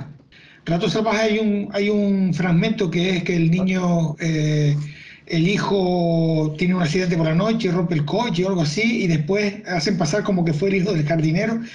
No es exactamente lo que pasa en la película, pero me hizo recordar, me hizo recordar porque claro, mm, es ese conflicto moral que cuando nos toca a nosotros actuamos de una forma y cuando en vez de ser nosotros es algo que no nos toca tanto, pues, pues bueno, actuamos distinto, o, aunque aquí claramente, no sé si presionados por la mujer, o ahora lo veremos, lo discutimos, o por qué, pero bueno, al final él opta por, por pagar, ¿no? Yo pienso que precisamente por eso... Por remordimiento. Yo, yo pienso que es honrado, obviamente el dilema moral lo tiene, no porque no quiera pagar, porque si tuviera el dinero yo creo que no lo hubiera ni dudado, sino porque el hecho de pagar, lo, lo explica, no, ya no me pertenece ni mi ropa lo tengo todo hipotecado para la compra de estas acciones. Entonces, sí, vale, por mi hijo lo haré, pero cuando ya no es algo que me toca tan de cerca, tienes muchas cosas que pensar y aún así el tipo al final accede. Cierto es que yo, no, yo noto que se le presiona, la mujer es la que directamente se lo dice, pero los silencios que hay alrededor de cada escena, que lo están mirando como, ¿qué vas a hacer? Noto que hay una presión hacia él sin decir nada bestial, más allá de la que ya tiene por la situación que tiene. Ha secuestrado a Shin en lugar de a Jun. De algún modo... Entonces, ¿cree usted que está obligado a pagar el rescate de ese niño? ¿Sabe en qué situación se encuentra él?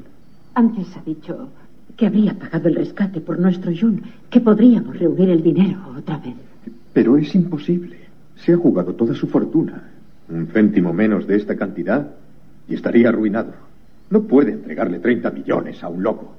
Yo sí también estoy con la parte de, que dice Dani de que es un tío de honor y entonces eh, al final lo hace porque su conciencia le, le, puede. Pero sí es cierto que se nota eh, cuando en un principio dice, le dicen que es el hijo, el tío, sí, sí, sí, voy a pagar, voy a pagar, y da igual las pérdidas o no las pérdidas. Cuando ya es el, el hijo del chofer, pues uf, vamos a ver si lo pago, vamos a ver si no lo pago. Y ahí ya me lo pienso, pero luego su conciencia, la presión de la mujer o lo que sea, eh, se lo, eh, lo, lo, termina, lo termina convenciendo pa, para pagar. Y aquí quería destacar también eh, cómo está trabajado mm, a nivel cultural, me imagino que esto ya por la cultura japonesa, cómo el, el, el, el, chofer siempre se mantiene en un segundo lugar, con la cabeza agacha, como su, eh, suplicando, como, eh, no sé, eh, que, que, no entra a, a, tomar deliberaciones. Es su hijo y en ningún momento pasa a tomar decisiones, sino sigue ahí esperando a que los otros sean los que decidan por, por él lo que tiene. No sé, imagino que esto tenga que ver un poco con la cultura japonesa.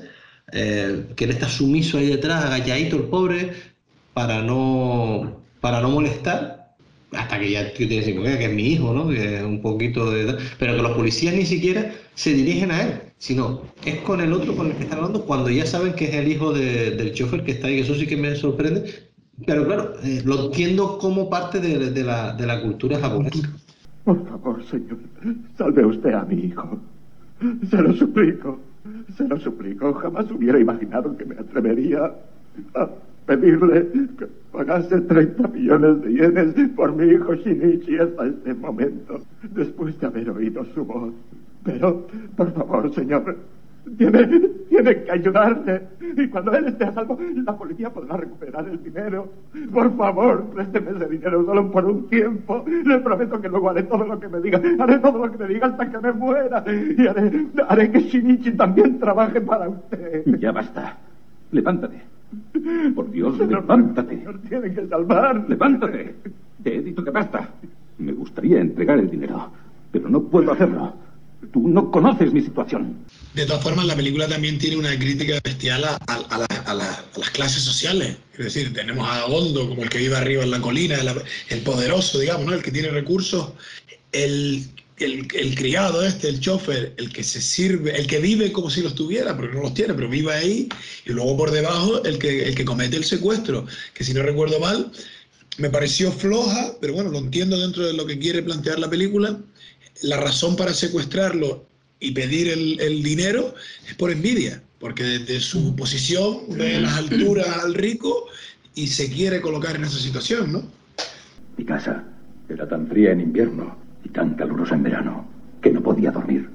Desde mi mísera habitación su casa me parecía el mismo cielo. A fuerza de mirar y mirar empecé a sentir odio hacia usted. Y el odio hacía que valiera la pena vivir. ¿Vale? Entonces, esa diferencia de clase ¿no? es una crítica también a eso, ¿no? Y al dilema moral, moral, que te plantea eh, el en función de dónde pertenezcas, a cuál de ellas pertenezcas y qué momento estás, si es correcto hacer o no según qué cosa, porque también el hecho de que tú estés por debajo de alguien tampoco te da derecho a hacer lo que tú hagas. Pero el hecho de estar por encima tampoco te debe limitar a ayudar a quien te necesita, en este caso al, al chofer. Y yo eh, digo, yo me sigo manteniendo que si en algún momento duda de pagar o no el rescate es porque en ese momento no puede, no porque no quiera soltar 30 millones. Yo creo que en todo momento lo pagaría, pero de hecho creo que lo dice en algún momento. Sea que lo que tiene es la, la reflexión constante, la voz de la, de la mujer pidiéndole que por favor pague, que pague, que pague. Que a su vez también, perdona que me extienda, está el policía, creo que era, no recuerdo quién era el que le decía, no, o entre ellos, marido y mujer, que le dice, eh, sí, yo, es- yo he salido desde cero, yo podré salir adelante, pero tú has, tú has crecido en la abundancia, ¿serás capaz de volver al cero? De empezar de cero. Tío, eh, tenía, al final tiene mucho que pensar, ¿sabes? Hombre, me llamó la atención también eh, la policía también cómo se queda siempre como a un margen, ¿no? Eh, eh, el que tiene que tomar la decisión es él y la policía está ahí, que no sé si también por un tema, porque bueno, en España o en, o en Occidente, actualmente ante esta situación la policía sí es verdad que lo primero que te dice es que no pagues, ¿no? Es decir, que no te prestes al chantaje. También es verdad que aquí lo que se pretende es pagar y después intentar recuperar el dinero de alguna forma, ¿no? Y de hecho se recuperan, ¿no? Aunque no todos, ¿no? Pero... Y en cuanto a la segunda parte, también me gustó bastante. Quizás no me gustó, no me gustó tanto, pero porque la primera, no sé, la primera parte que me, me flipó, ¿no? Pero la segunda parte me gustó esas escenas donde la policía está toda reunida y ellos están dando explicaciones. Y ahora veamos los resultados de nuestra reunión. ¿Quién hará la exposición? Inspector. Sí. Ah, a juzgar por los informes, este caso parece bastante difícil de resolver. Pero el secuestrador se está escudando en eso. Y como comprenderán, no podemos permitirlo. Ahora, todos los que estamos aquí, debemos seguir trabajando duro. Y lo haremos. Porque se lo debemos al señor Gondo. Patrón. Sí. Cogerás al niño y le llevarás en coche a la zona de Shonan. Bien. Quiero que le enseñes lugares desde donde se vea el monte Fuji y el mar. Si conseguimos que recuerde algo, tal vez podamos localizar la casa. Sí, sí, está aquí. La tercera sección. que me recordó también a. Es distinto a, a una película también americana que se llama Anatomía de un asesinato, porque se daban como un montón de, de detalles de la investigación, en este caso, en ese caso era del asesinato y tal, cómo se había hecho, cómo no se había hecho, y me hizo recordar que, bueno, que no tiene nada que ver, porque una cosa son la investigación policial que se, que se presenta aquí en esa película, y la otra era los detalles de, de, pues, del asesinato que se cometió, ¿no? Era un juicio, ¿no? Era un juicio, sí. Era un juicio. Pero que se daba un montón de detalles. A mí, por ejemplo, esa, esa escena que tú comentas, Miguel, me gustó mucho porque llevándolo a, la, a- digamos, a lo que fuese la vida real, te demuestra lo que está trabajando la policía sin decirte. ¿Sabes? De, de, de todo el mundo dice, "Ah, es que no hacen nada, es que ya, yo, es que esta gente, tal", y, ¿sabes? las cosas de Palacio van despacio, ¿sabes? Lo que dicen, tranquilo, y esto que es una película y que, y que hay que acelerarlo, pero no es como en el CSI, que, sea, una prueba de ADN no sale de, de, la, la mañana para, para la noche y, eh, y una autopsia lleva su tiempo y tal, ¿no? Que es, lento, ¿no? No es como se ve en el CSI, que se hace tal y un programa de ordenador te, te saca y te, te todo en, en 30 segundos. Las cosas llevan su tiempo. Yo creo que esto te lleva a eso, ¿no? Decir, bueno, la policía trabaja, la- esta gente está haciendo sus cosas y tal. También me gustó mucho la escena que es con los periodistas, que es lo que decía, que no sé si actualmente hoy podrían tener esa, esa, esa negociación con los periodistas, decirles, no publiques nada, te doy cuatro cosas para que publiques, como que le, dieron lo del dinero, lo de la cartera y tal, para hacer salir al tío, que gracias a eso es cuando se prende fuego a la, cartera y sale el, famoso humo rosa en, la película. ¿Un comunicado? ¿Qué pasa? Ahora se lo explicará el inspector con todo detalle. Caballeros, se lo vamos a explicar precisamente para que no lo publiquen. ¿Pero por qué no podemos publicar? Uh, verán, los cómplices del secuestro, un hombre y una mujer, han sido hallados muertos. Al parecer, por sobredosis de heroína. ¿Ha sido un suicidio? Ahora les daré más información. Mm, entonces, me gustó mucho las dos partes, tanto la que tú comentabas como esta otra, de esa negociación con la película. Por cierto, el jefe de policía es nuestro querido amigo de Vivir. Sí. El, protagonista de Vivir es el, ah, era este, ah, pues el jefe, de, policía, el, que solo aparece durante cuando estaban allí los periodistas y cuando estaban con todos los policías eh, analizando el tema. Por cierto, eh, me llama la atención porque, claro, eh, con esta filmografía que tiene Akira Kurosawa, que decías antes, de cine clásico, cine de, de, los, de los samuráis y tal esto, nosotros hemos traído ya dos películas aquí que son precisamente las dos películas opuestas a toda esa, esa filmografía. Sí. Somos los raritos.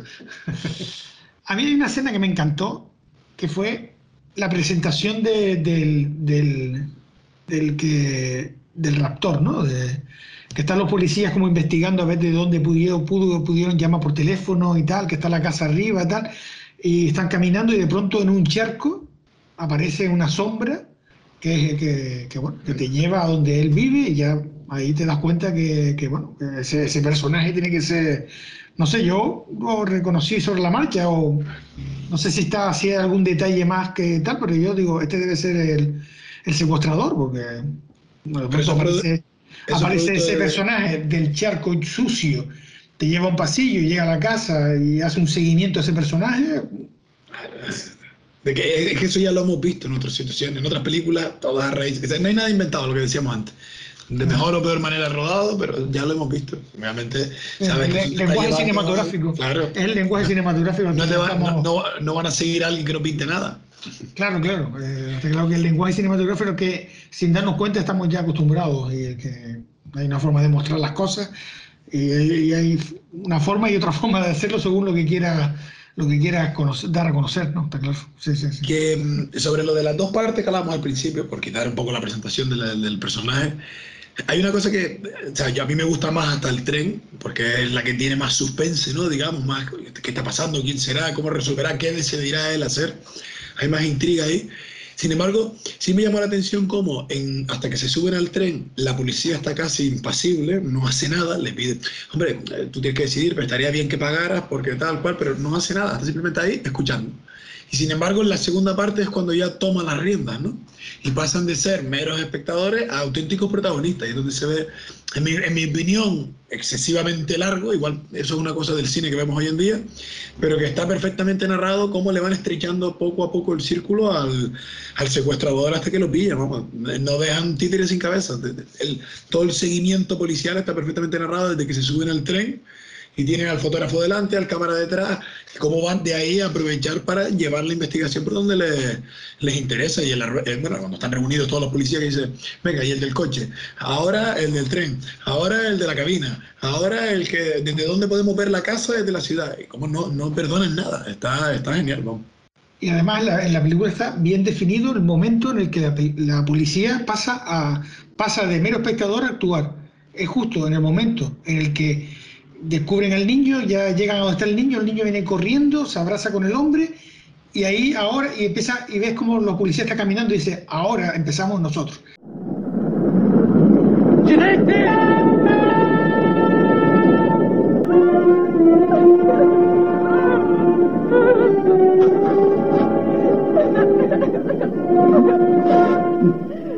Ahora podéis ir a cazar al secuestrador. Por el bien del señor Gondo, convertíos en sabuesos. ¿sabes? Se marca, la película lo marca y, se ve un cambio totalmente radical de esa policía que estaba como de espectador, estaba tal, y ahora empieza a actuar, la verdad. Y de hecho, al revés también. Así como en la primera parte el señor Gondo es el que está más activo, decidiendo, hablándose de la policía en segundo plano, en esta no vemos al señor Gondo constantemente, pero cuando lo vemos, está ahí pues, cortando el césped, sentado atrás, que tú no sabías que estaba hasta que se levantaba, y ves a la policía en primer plano, como hay esa inversión de protagonista en cada parte de la película. No sé si lo hace conscientemente, supongo que sí, pero está genial. También me gustó mucho la escena en la que el padre, el sirviente, el padre del niño, en, un, en unas ganas por colaborar, ¿no? Por decir, oye, yo tengo que de alguna forma participar en esto, se va con el hijo, le exige al hijo que recuerde y después lo coge, lo mete en el coche e intenta recuperar. Y de hecho llegaron al sitio donde, donde había estado secuestrado, ¿no? Es decir, me gustó, me gustó mucho esa implicación que, que en la primera parte, como decía, él no hacía nada, estaba ahí quizás porque no tenía ni dinero para, para el rescate ni nada, pero como que después se siente en la obligación, igual que, que, el otro tiene un conflicto moral al principio, él tiene también ese conflicto moral de, de tener que, que, ayudar, ¿no? La deuda. La, deuda, claro, y decir, oye, y coge al chiquillo y venga, vamos a tal, y venga, ah, yo vi esto por aquí y tal, y van. Me gustó, me gustó ese, ese detalle. Al final es eso, en la primera parte el chofer no puede aportar dinero y supongo que su sentido de la moralidad o cultural, por el momento en el que estamos desde esta época en Japón, ¿no? Le impide incluso pedirle dinero hasta que ya no pueda más. Pero cuando ya recupera el hijo, tú me ayudas a recuperar mi hijo, yo te ayudo a recuperar tu, tu dinero.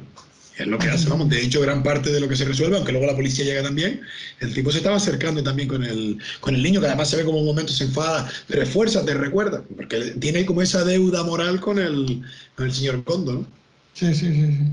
Sí, sí eh, yo volviendo a la, a la primera parte, eh, sobre todo por la, por, por la puesta en, en, en escena, eh, me gustaría destacar como dije antes, eh, no sé si a ustedes les pareció bien, qué les pareció además, eh, cómo quedaban quietos, congelados eh, esas, esas, figuras en primer término y se movían los de atrás. Eh, no sé, no, no sé si quería decirnos algo o, quería, o solamente era estética lo de esa, esa puesta en escena muy teatral, muy pictórica, porque parecían cuadros en, en algunos momentos, ¿no? No sé si quería expresar algo diferente o, la costumbre esa de, hacer esas películas uh, tan costumbristas, bueno, tan costumbristas, no sé, de samurai, de todas maneras costumbristas, quería, tradicionales con, con, esas composiciones, no sé si eso lo utilizó por algún motivo, no sé si a ustedes le, vieron algo más allá de, de, algo de, estético en, en, en, esas composiciones. Hombre, eh, vamos a ver, la escena, la primera parte de la película hace que se desarrolle todo en el apartamento o en la casa. No sé, me parece como todo muy, muy teatral, muy todo medido. Es decir, dónde se pone la cámara, los movimientos de los personajes. Vamos a ver, en el fondo estamos hablando de, de la típica película que se desarrolla en un, en un mismo escenario, como hemos visto pues algunas que vimos en las primeras temporadas, o, yo qué sé, o en la soga de Federico, que me viene ahora a la mente, ¿no? Que tiene que estar todo muy medido porque está filmando en un espacio concreto, ¿no? Y bueno, me encantó, me encantó esa parte. Sí, bueno, es que casi siempre en, en esa parte es mmm, cámara sobre trípode, por lo que puede apreciarse, eh, algún movimiento y demás. Pero sí, eh, no, no, a mí también sí, a mí me gustó muchísimo, ¿sabes? No no, no, no lo digo por, por malo, sino porque por buscarle algún significado más allá de, de, lo estético y pictórico de por qué lo rodó de esa forma. Si es porque, de que, es de, por, porque puedo y lo hago, pues también me parece tan, tan bueno como, como cualquier otro. No lo sé. A mí, eh, a pesar de la película que me encantó, las dos partes, porque después la parte policial también, pues tiene. Quizás lo que menos me gustó a lo mejor fueron cuando está allá en los suburbios al final buscando que hay bueno me gustó también bueno es que en parte me gustó porque hay una escena ahí que parecen que son zombies los, los que están los personajes que están eh, digamos, digamos que la película está claramente eh, como bueno cuando estás abajo en los suburbios no intentando persiguiendo a aquel tío y por un lado me gustó tenía una estética concreta, ¿no? Como parecían, no sé si se recuerdan qué escena estoy hablando. Sí, sí, sí, sí. Parecían, cuando, parecían cuando zombies. La yonki cuando para, salen para del bar, sí. Cuando salen del bar, que se meten ahí por los suburbios y tal, y parece, me gustó, pero no sé, me pareció un poco, un poco raro. Esa pero... parte y la parte ¿Mm? anterior, la, cuando él va a buscar la droga, me pareció, ahí sí me pareció excesivamente larga esa parte. Si, si se pudiese acortar por algún lado la película, eh, que no tiene por qué, pues digo, a mí, no, a mí personalmente no se me hizo larga, me pareció bien, pero si se pudiese eh, acortar, yo creo que eh, metería tijera ahí, en la parte que él va a buscar la droga, cuando queda con la chica esta, el baile ese que tienen ahí y tal. yo creo que hay demasiada recreación que no, que no te está contando nada más ¿vale? Sino que ya sabemos que ahí va a coger la droga, estamos todos expectantes a ver cuándo le da la droga, de qué forma se la da, me parece hasta original el tema de mm, se llevan las manos arriba bailando tal y, ese intercambio de, del dinero por la droga y, y, tal. y al igual que lo que tú dices, sí, ya lo vemos, mm, venga, dámosle pedilla. Igual es nuestro error desde la forma occidental y le están acostumbrados a ver muchas veces eh, películas a lo mejor más rápidas, de que eso ya sabemos qué es lo que va a pasar y cuéntanos, ¿no sabes? A lo mejor mm, yo la achaco a lo mejor a la falta de paciencia eh, desde mi caso, ¿no? Mm, pero sí que es verdad que está bien rodada y tal, y digo, me gustó la forma en que se intercambiaron la droga por el dinero, pero ahí esa fue la parte que yo digo que me parecería eh, más lenta de, de, la película, para luego, sobre todo, comparado con ese final tan rápido que, que le dan, ¿sabes? Comparado con eso, el final es demasiado rápido. Sí, ahí vaya. Hay dos cosas. Yo, lo que dijo Dani también al principio, los motivos por el que eh, el secuestrador hace lo que hace, me parecieron un poco ñoños. Y después la escena final me parece, puff, no sé, como una cosa rara. No sé, de pronto se pone aquí uh, y, y, se acaba la película. No sé, efectivamente, lo que acabas de decir, para todo el metraje que tiene esa parte final y tal, en la, la escena final me pareció, pues eso, una cosa y un poco. Sí, y luego que lo de la droga está metido y sabemos que el tío es más cosas además de un secuestrador, pero realmente ya te desvía de la parte original de la mm. película y está como metido ahí para poder, claro, por, a través de la droga vemos que además el tipo es un asesino. Y no solo para secuestrar, para detenerlo, sino además para condenarlo a muerte. Probablemente es lo que le sucede. Pero ahí la película ya se desvía de lo que en principio para mí era el origen interesante de verdad. Mm toda la parte de la trama esa de la droga, por ahí se pierde un poco. Hasta ese momento está en algo. Claro, porque en la investigación policial intentan que cargarle con más cosas para que, para que, para, para que la pena no se quede en poco, ¿no? Sí, exactamente, para que sea mayor. porque yo he buscado todos los cauces legales para que la, sea, para que al final la pena sea eh, pena de muerte o sin embargo, a eso resalta todavía las características del personaje del señor Gondo.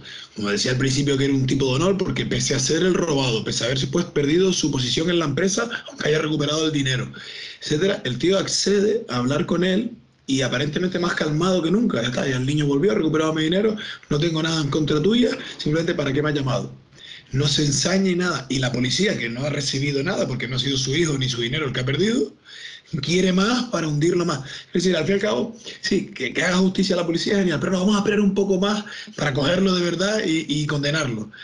Es decir, eso resalta dentro de todo ese marco el carácter honorable del personaje del señor eh, Gondo.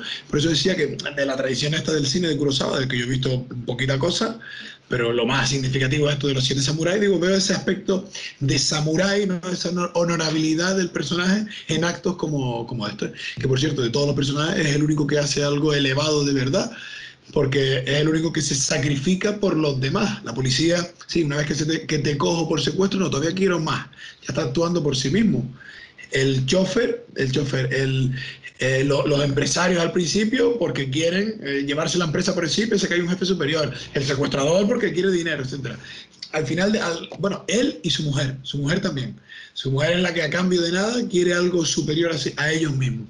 Y vuelvo a repetirme, eso resalta desde mi punto de vista el, el carácter de, de honorable de, de, ambos personajes. Y una cosa que quería preguntarles, a ver si ustedes se dieron cuenta o no, y, y si me pueden ayudar con ello. ¿Cuánto tiempo pasó? porque te hacen cuenta que salen varios titulares varias veces de que el tío se arruina, el tío lo pierde todo, al tío lo, en un consejo lo expulsan, toda la historia. Pero al final de la película el tío ya tiene montado la empresa. ¿Cuánto tiempo ha pasado realmente? Que es lo que por eso hacía referencia también a lo de la policía trabaja y está trabajando y lo que tú decías, la, la escena de San Miguel, de, desde cada punto, de los que fueron aquí, los que fueron allá, y qué, qué pista Pero ¿cuánto tiempo han pasado realmente desde que ocurrió el secuestro hasta que cogen al, al secuestrador? Algún No tiempo sabemos. llevará. No, claro, pero no lo sabemos porque al tío le da tiempo a un montón de empresas que está funcionando mal o bien, eso dice que poco a poco y tal, pero eso no es un día para Sí, otro. eso no son así como está bien definido que la escena de la primera parte en la casa pues, es una cosa de dos o tres días, efectivamente. Lo otro sí es verdad que no está definido. Y sí está el detalle ese, ¿verdad? Que él monta una empresa. Sí, que quizás es más de lo que aparece, lo que aparentemente Claro, es que no son tres días. va a de- mostrar la película. Claro, son- es, es más tiempo porque además son varias veces y si te fijas, el tipo tiene montones de periódicos, eh, hablo del secuestrador, comparando las cosas y va viendo día a día lo que va saliendo del tío y tiene un montón de periódicos, son meses. No sé, ¿sabes lo que puede pasar? Mm, Que, que ese- ese- esa elipsis temporal no la sabemos, no, no hay referencias Tiene eh, referencias físicas en la película mm, mm, porque para yo- identificar el tiempo que. Exactamente, porque él, eh, él vuelve a, a, a- ¿cómo se llama? A montar una empresa. Es lo que a mí me, me llamó la atención de esas cosas. Hasta que paga, sabemos que han pasado dos días, el día que lo secuestran y el día siguiente, ¿no? Pero a partir de ahí ya se, se- es incierto. Sí, no, no, hay, no hay referencias temporales exactas. Y si las hay, al estar los, los periódicos en japonés, que es lo que podríamos buscar, eh, esa, esa referencia, como está en japonés, no sabemos, yo por lo menos no sé japonés, no, no puedo diferenciar las fechas eh, que te estén poniendo en, en esos periódicos, ¿vale? Lo dejo ahí por si, si alguien lo escucha y, y puede... ¿Y sabes japonés? Y sobre todo, y, y hacer referencia también a lo que decía Dani, ¿no? Que es verdad que antes lo, lo iba a decir y se me ha ido yendo, hemos ido hablando de otras cosas, ¿no? Que se ve muy bien lo de las clases sociales, lo de la casa en lo alto de los ricos y abajo del todo lo- los más pobres. ¿no? Y luego, otra cosa que sí que me parecía un poco Y perdona, Samu, y luego eh, eh, otra metáfora ahí también, donde el epicentro de lo que sucede arriba es el dinero, por esa conversación que tienen los empresarios, y la violencia es un juego, representada en los niños, y abajo es al revés. No hay dinero, de ahí que suceda lo que suceda, y la violencia es real. Esa, esa diferencia que hay entre arriba y abajo.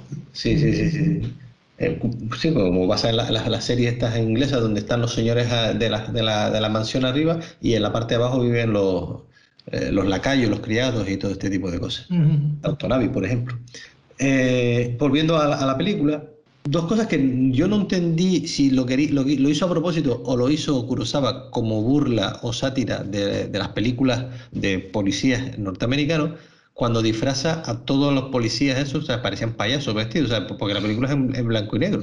Porque si una película en color, no me joda. Aquellos con las camisas hawaianas, el otro con, no los que estaban disfrazados de, de drogadictos y de zombies, vale, perfecto, porque encu- encuadraban perfectamente ahí. Pero lo que le dice uno de ellos una vez a, en una de las, mm, de las llamadas por, radio, que le dice a- al jefe, dice, pero mira, es que llevamos tanto tiempo siguiéndonos que el tío se va a quedar con nuestras caras. Lleva dos horas yendo de un lado para otro. Si seguimos así, es posible que acabe reconociendo nuestras caras. Claro, con la cara se te va a quedar con tu ropa, tío. Es, que, ya cantaba un poco porque no eran colores neutros. Mira que había sido la película en colores neutros. To- Todos los policías o todos los malos blancos y negros en, en la casa. No sé si se acuerdan, ¿eh? Dentro de la casa todos vestían de blanco o de negro. Pero luego, cuando pasamos a la segunda parte de la película, cuando salen de esa reunión de policías, cuando van a hacer ese seguimiento, los disfrazan. Chicos, es que para no verte, para no verte. Que por eso digo, no sé si es una, eh, una forma de hacer un chistaco rápido, una ironía que quiso hacer sobre esas películas eh, norteamericanas, porque yo creo que esta es la película más, digamos, norteamericana de, de Kurosawa. Eh, no sé si quiso hacer algo de eso o que le salió así y, quedó así porque, bueno, por, por poner un poco de gracia a la película. Y luego, ya para ir enlazando, si quieren, con la, con la escena favorita, yo, para mí, una de mis escenas favoritas un poco fue mm, la cuando se encuentra el secuestrador con el señor Gondo. eh, eh, el señor Gondo está viendo escaparate, está paseando por la ciudad y el tío se va a pedirle fuego. O sea que el tío tiene la cara dura, que es cuando los tíos están siguiendo lo que se ocultan rápido porque ven a, a- al tío este, al zapatero, y entonces se acuerdan de, de, la escena que está en la calle cuando está todo el tema, esto están siguiendo y tal, y él se dirige a, y tiene la cara de acercarse al otro como diciendo, mira que no sabes ni quién soy, y te voy a pedir fuego y tal, y se acerca a él. Pero al final es la, la frialdad del que se cree Claro, superior. por, eso, por eso me gusta, por eso me gusta la escena, porque es la frialdad del tío, ¿sabes? Por eso De hecho- digo esa porque me gusta. De hecho, volviendo al maestro, ¿no? Ya lo hizo Gisco en La Soga, no solo te mato, sino que hago una fiesta contigo debajo de la mesa, en el cofre, ¿no? Pero que lo mismo le pasa a Frank McMurray. Yo soy el que va a robar al que está sentado a mi lado, ¿no? A la, a la empresa, ¿no? Ese, ese creerte por encima de, que luego es lo que te va a condenar. Si tú coges el dinero y te largas, bueno, será más difícil que te cojan, pero te quedas ahí. Está al lado del peligro, de la tentación de que te cojan. No sé si usted tiene alguna cosa más que comentar, alguna, alguna escena favorita. A mí me gustaban mucho las escenas, se dieron varias el- al principio, ¿no? Cuando ya se sabe que se ha secuestrado al hijo del Joffrey y tal, y él está enfadado, todavía no lo tiene claro, siente que lo están presionando y no pagaré, no pagaré, no pagaré, y cada vez que dice eso, muchas veces se cruza de frente con el chofer, con la cabeza agacha, y, y- y el, y el dilema moral le entra a él con lo que dice y lo que ve. ¿No? Porque siente que no tiene, bueno, que no, que no puede pagar o que quizás no quiere pagar, pero se está encontrando de frente contra otra realidad. Hay alguien que, en el- que está viviendo la situación que él mismo vivió hace 5, 10 o una hora. ¿no? Y ese dilema que le plantea él, que no se dice en palabras, pero por lo que está sucediendo en escena, en escena, en escena, entiendes que él está sufriendo, vamos, que tiene que tener mil ideas en la cabeza. que yo creo que se ve reflejado cuando el tipo coge y se va y se pega la ducha, que justo llama de nuevo el secuestrador, en plan, necesito un momento de pensar, déjeme. Que también se ve cuando coge a su hijo y se va a acostar. Que luego por la mañana vuelve y están todos los policías durmiendo en el salón. Necesito pensar, necesito pensar. Bueno, a mí me había gustado la escena esa de cuando se presenta, eh, la película presenta al personaje de- del secuestrador.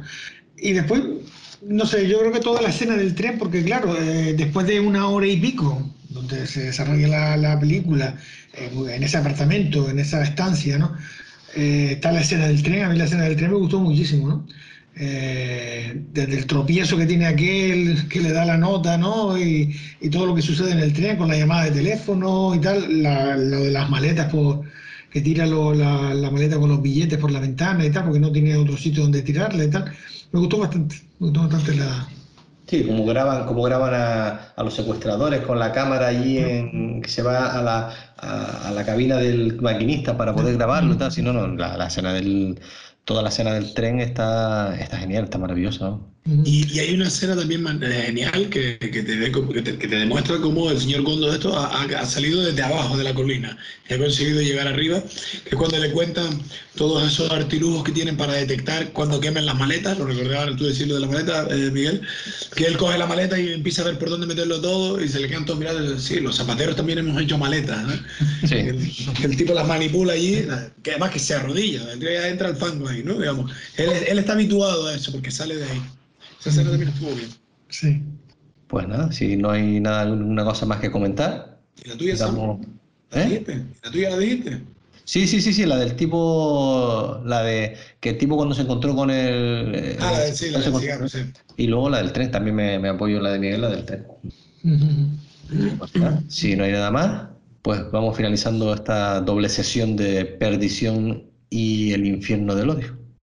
A ver, toca entonces, tocará, dejaremos pendiente a ver si nos toca un día un, un Kurosawa eh, bélico de estos. Bélico. eh, Un Ran, un siete samurái, una cosa de esta, ¿no? ¿Es cierto? ¿No has visto la versión británica todavía de Vivir? No. En Filmin Ah, es verdad, es verdad que se estrenó el año pasado, ¿no? O este año. En, en Filmin la tiene, Miguel. Ah, wow. A ver. Pues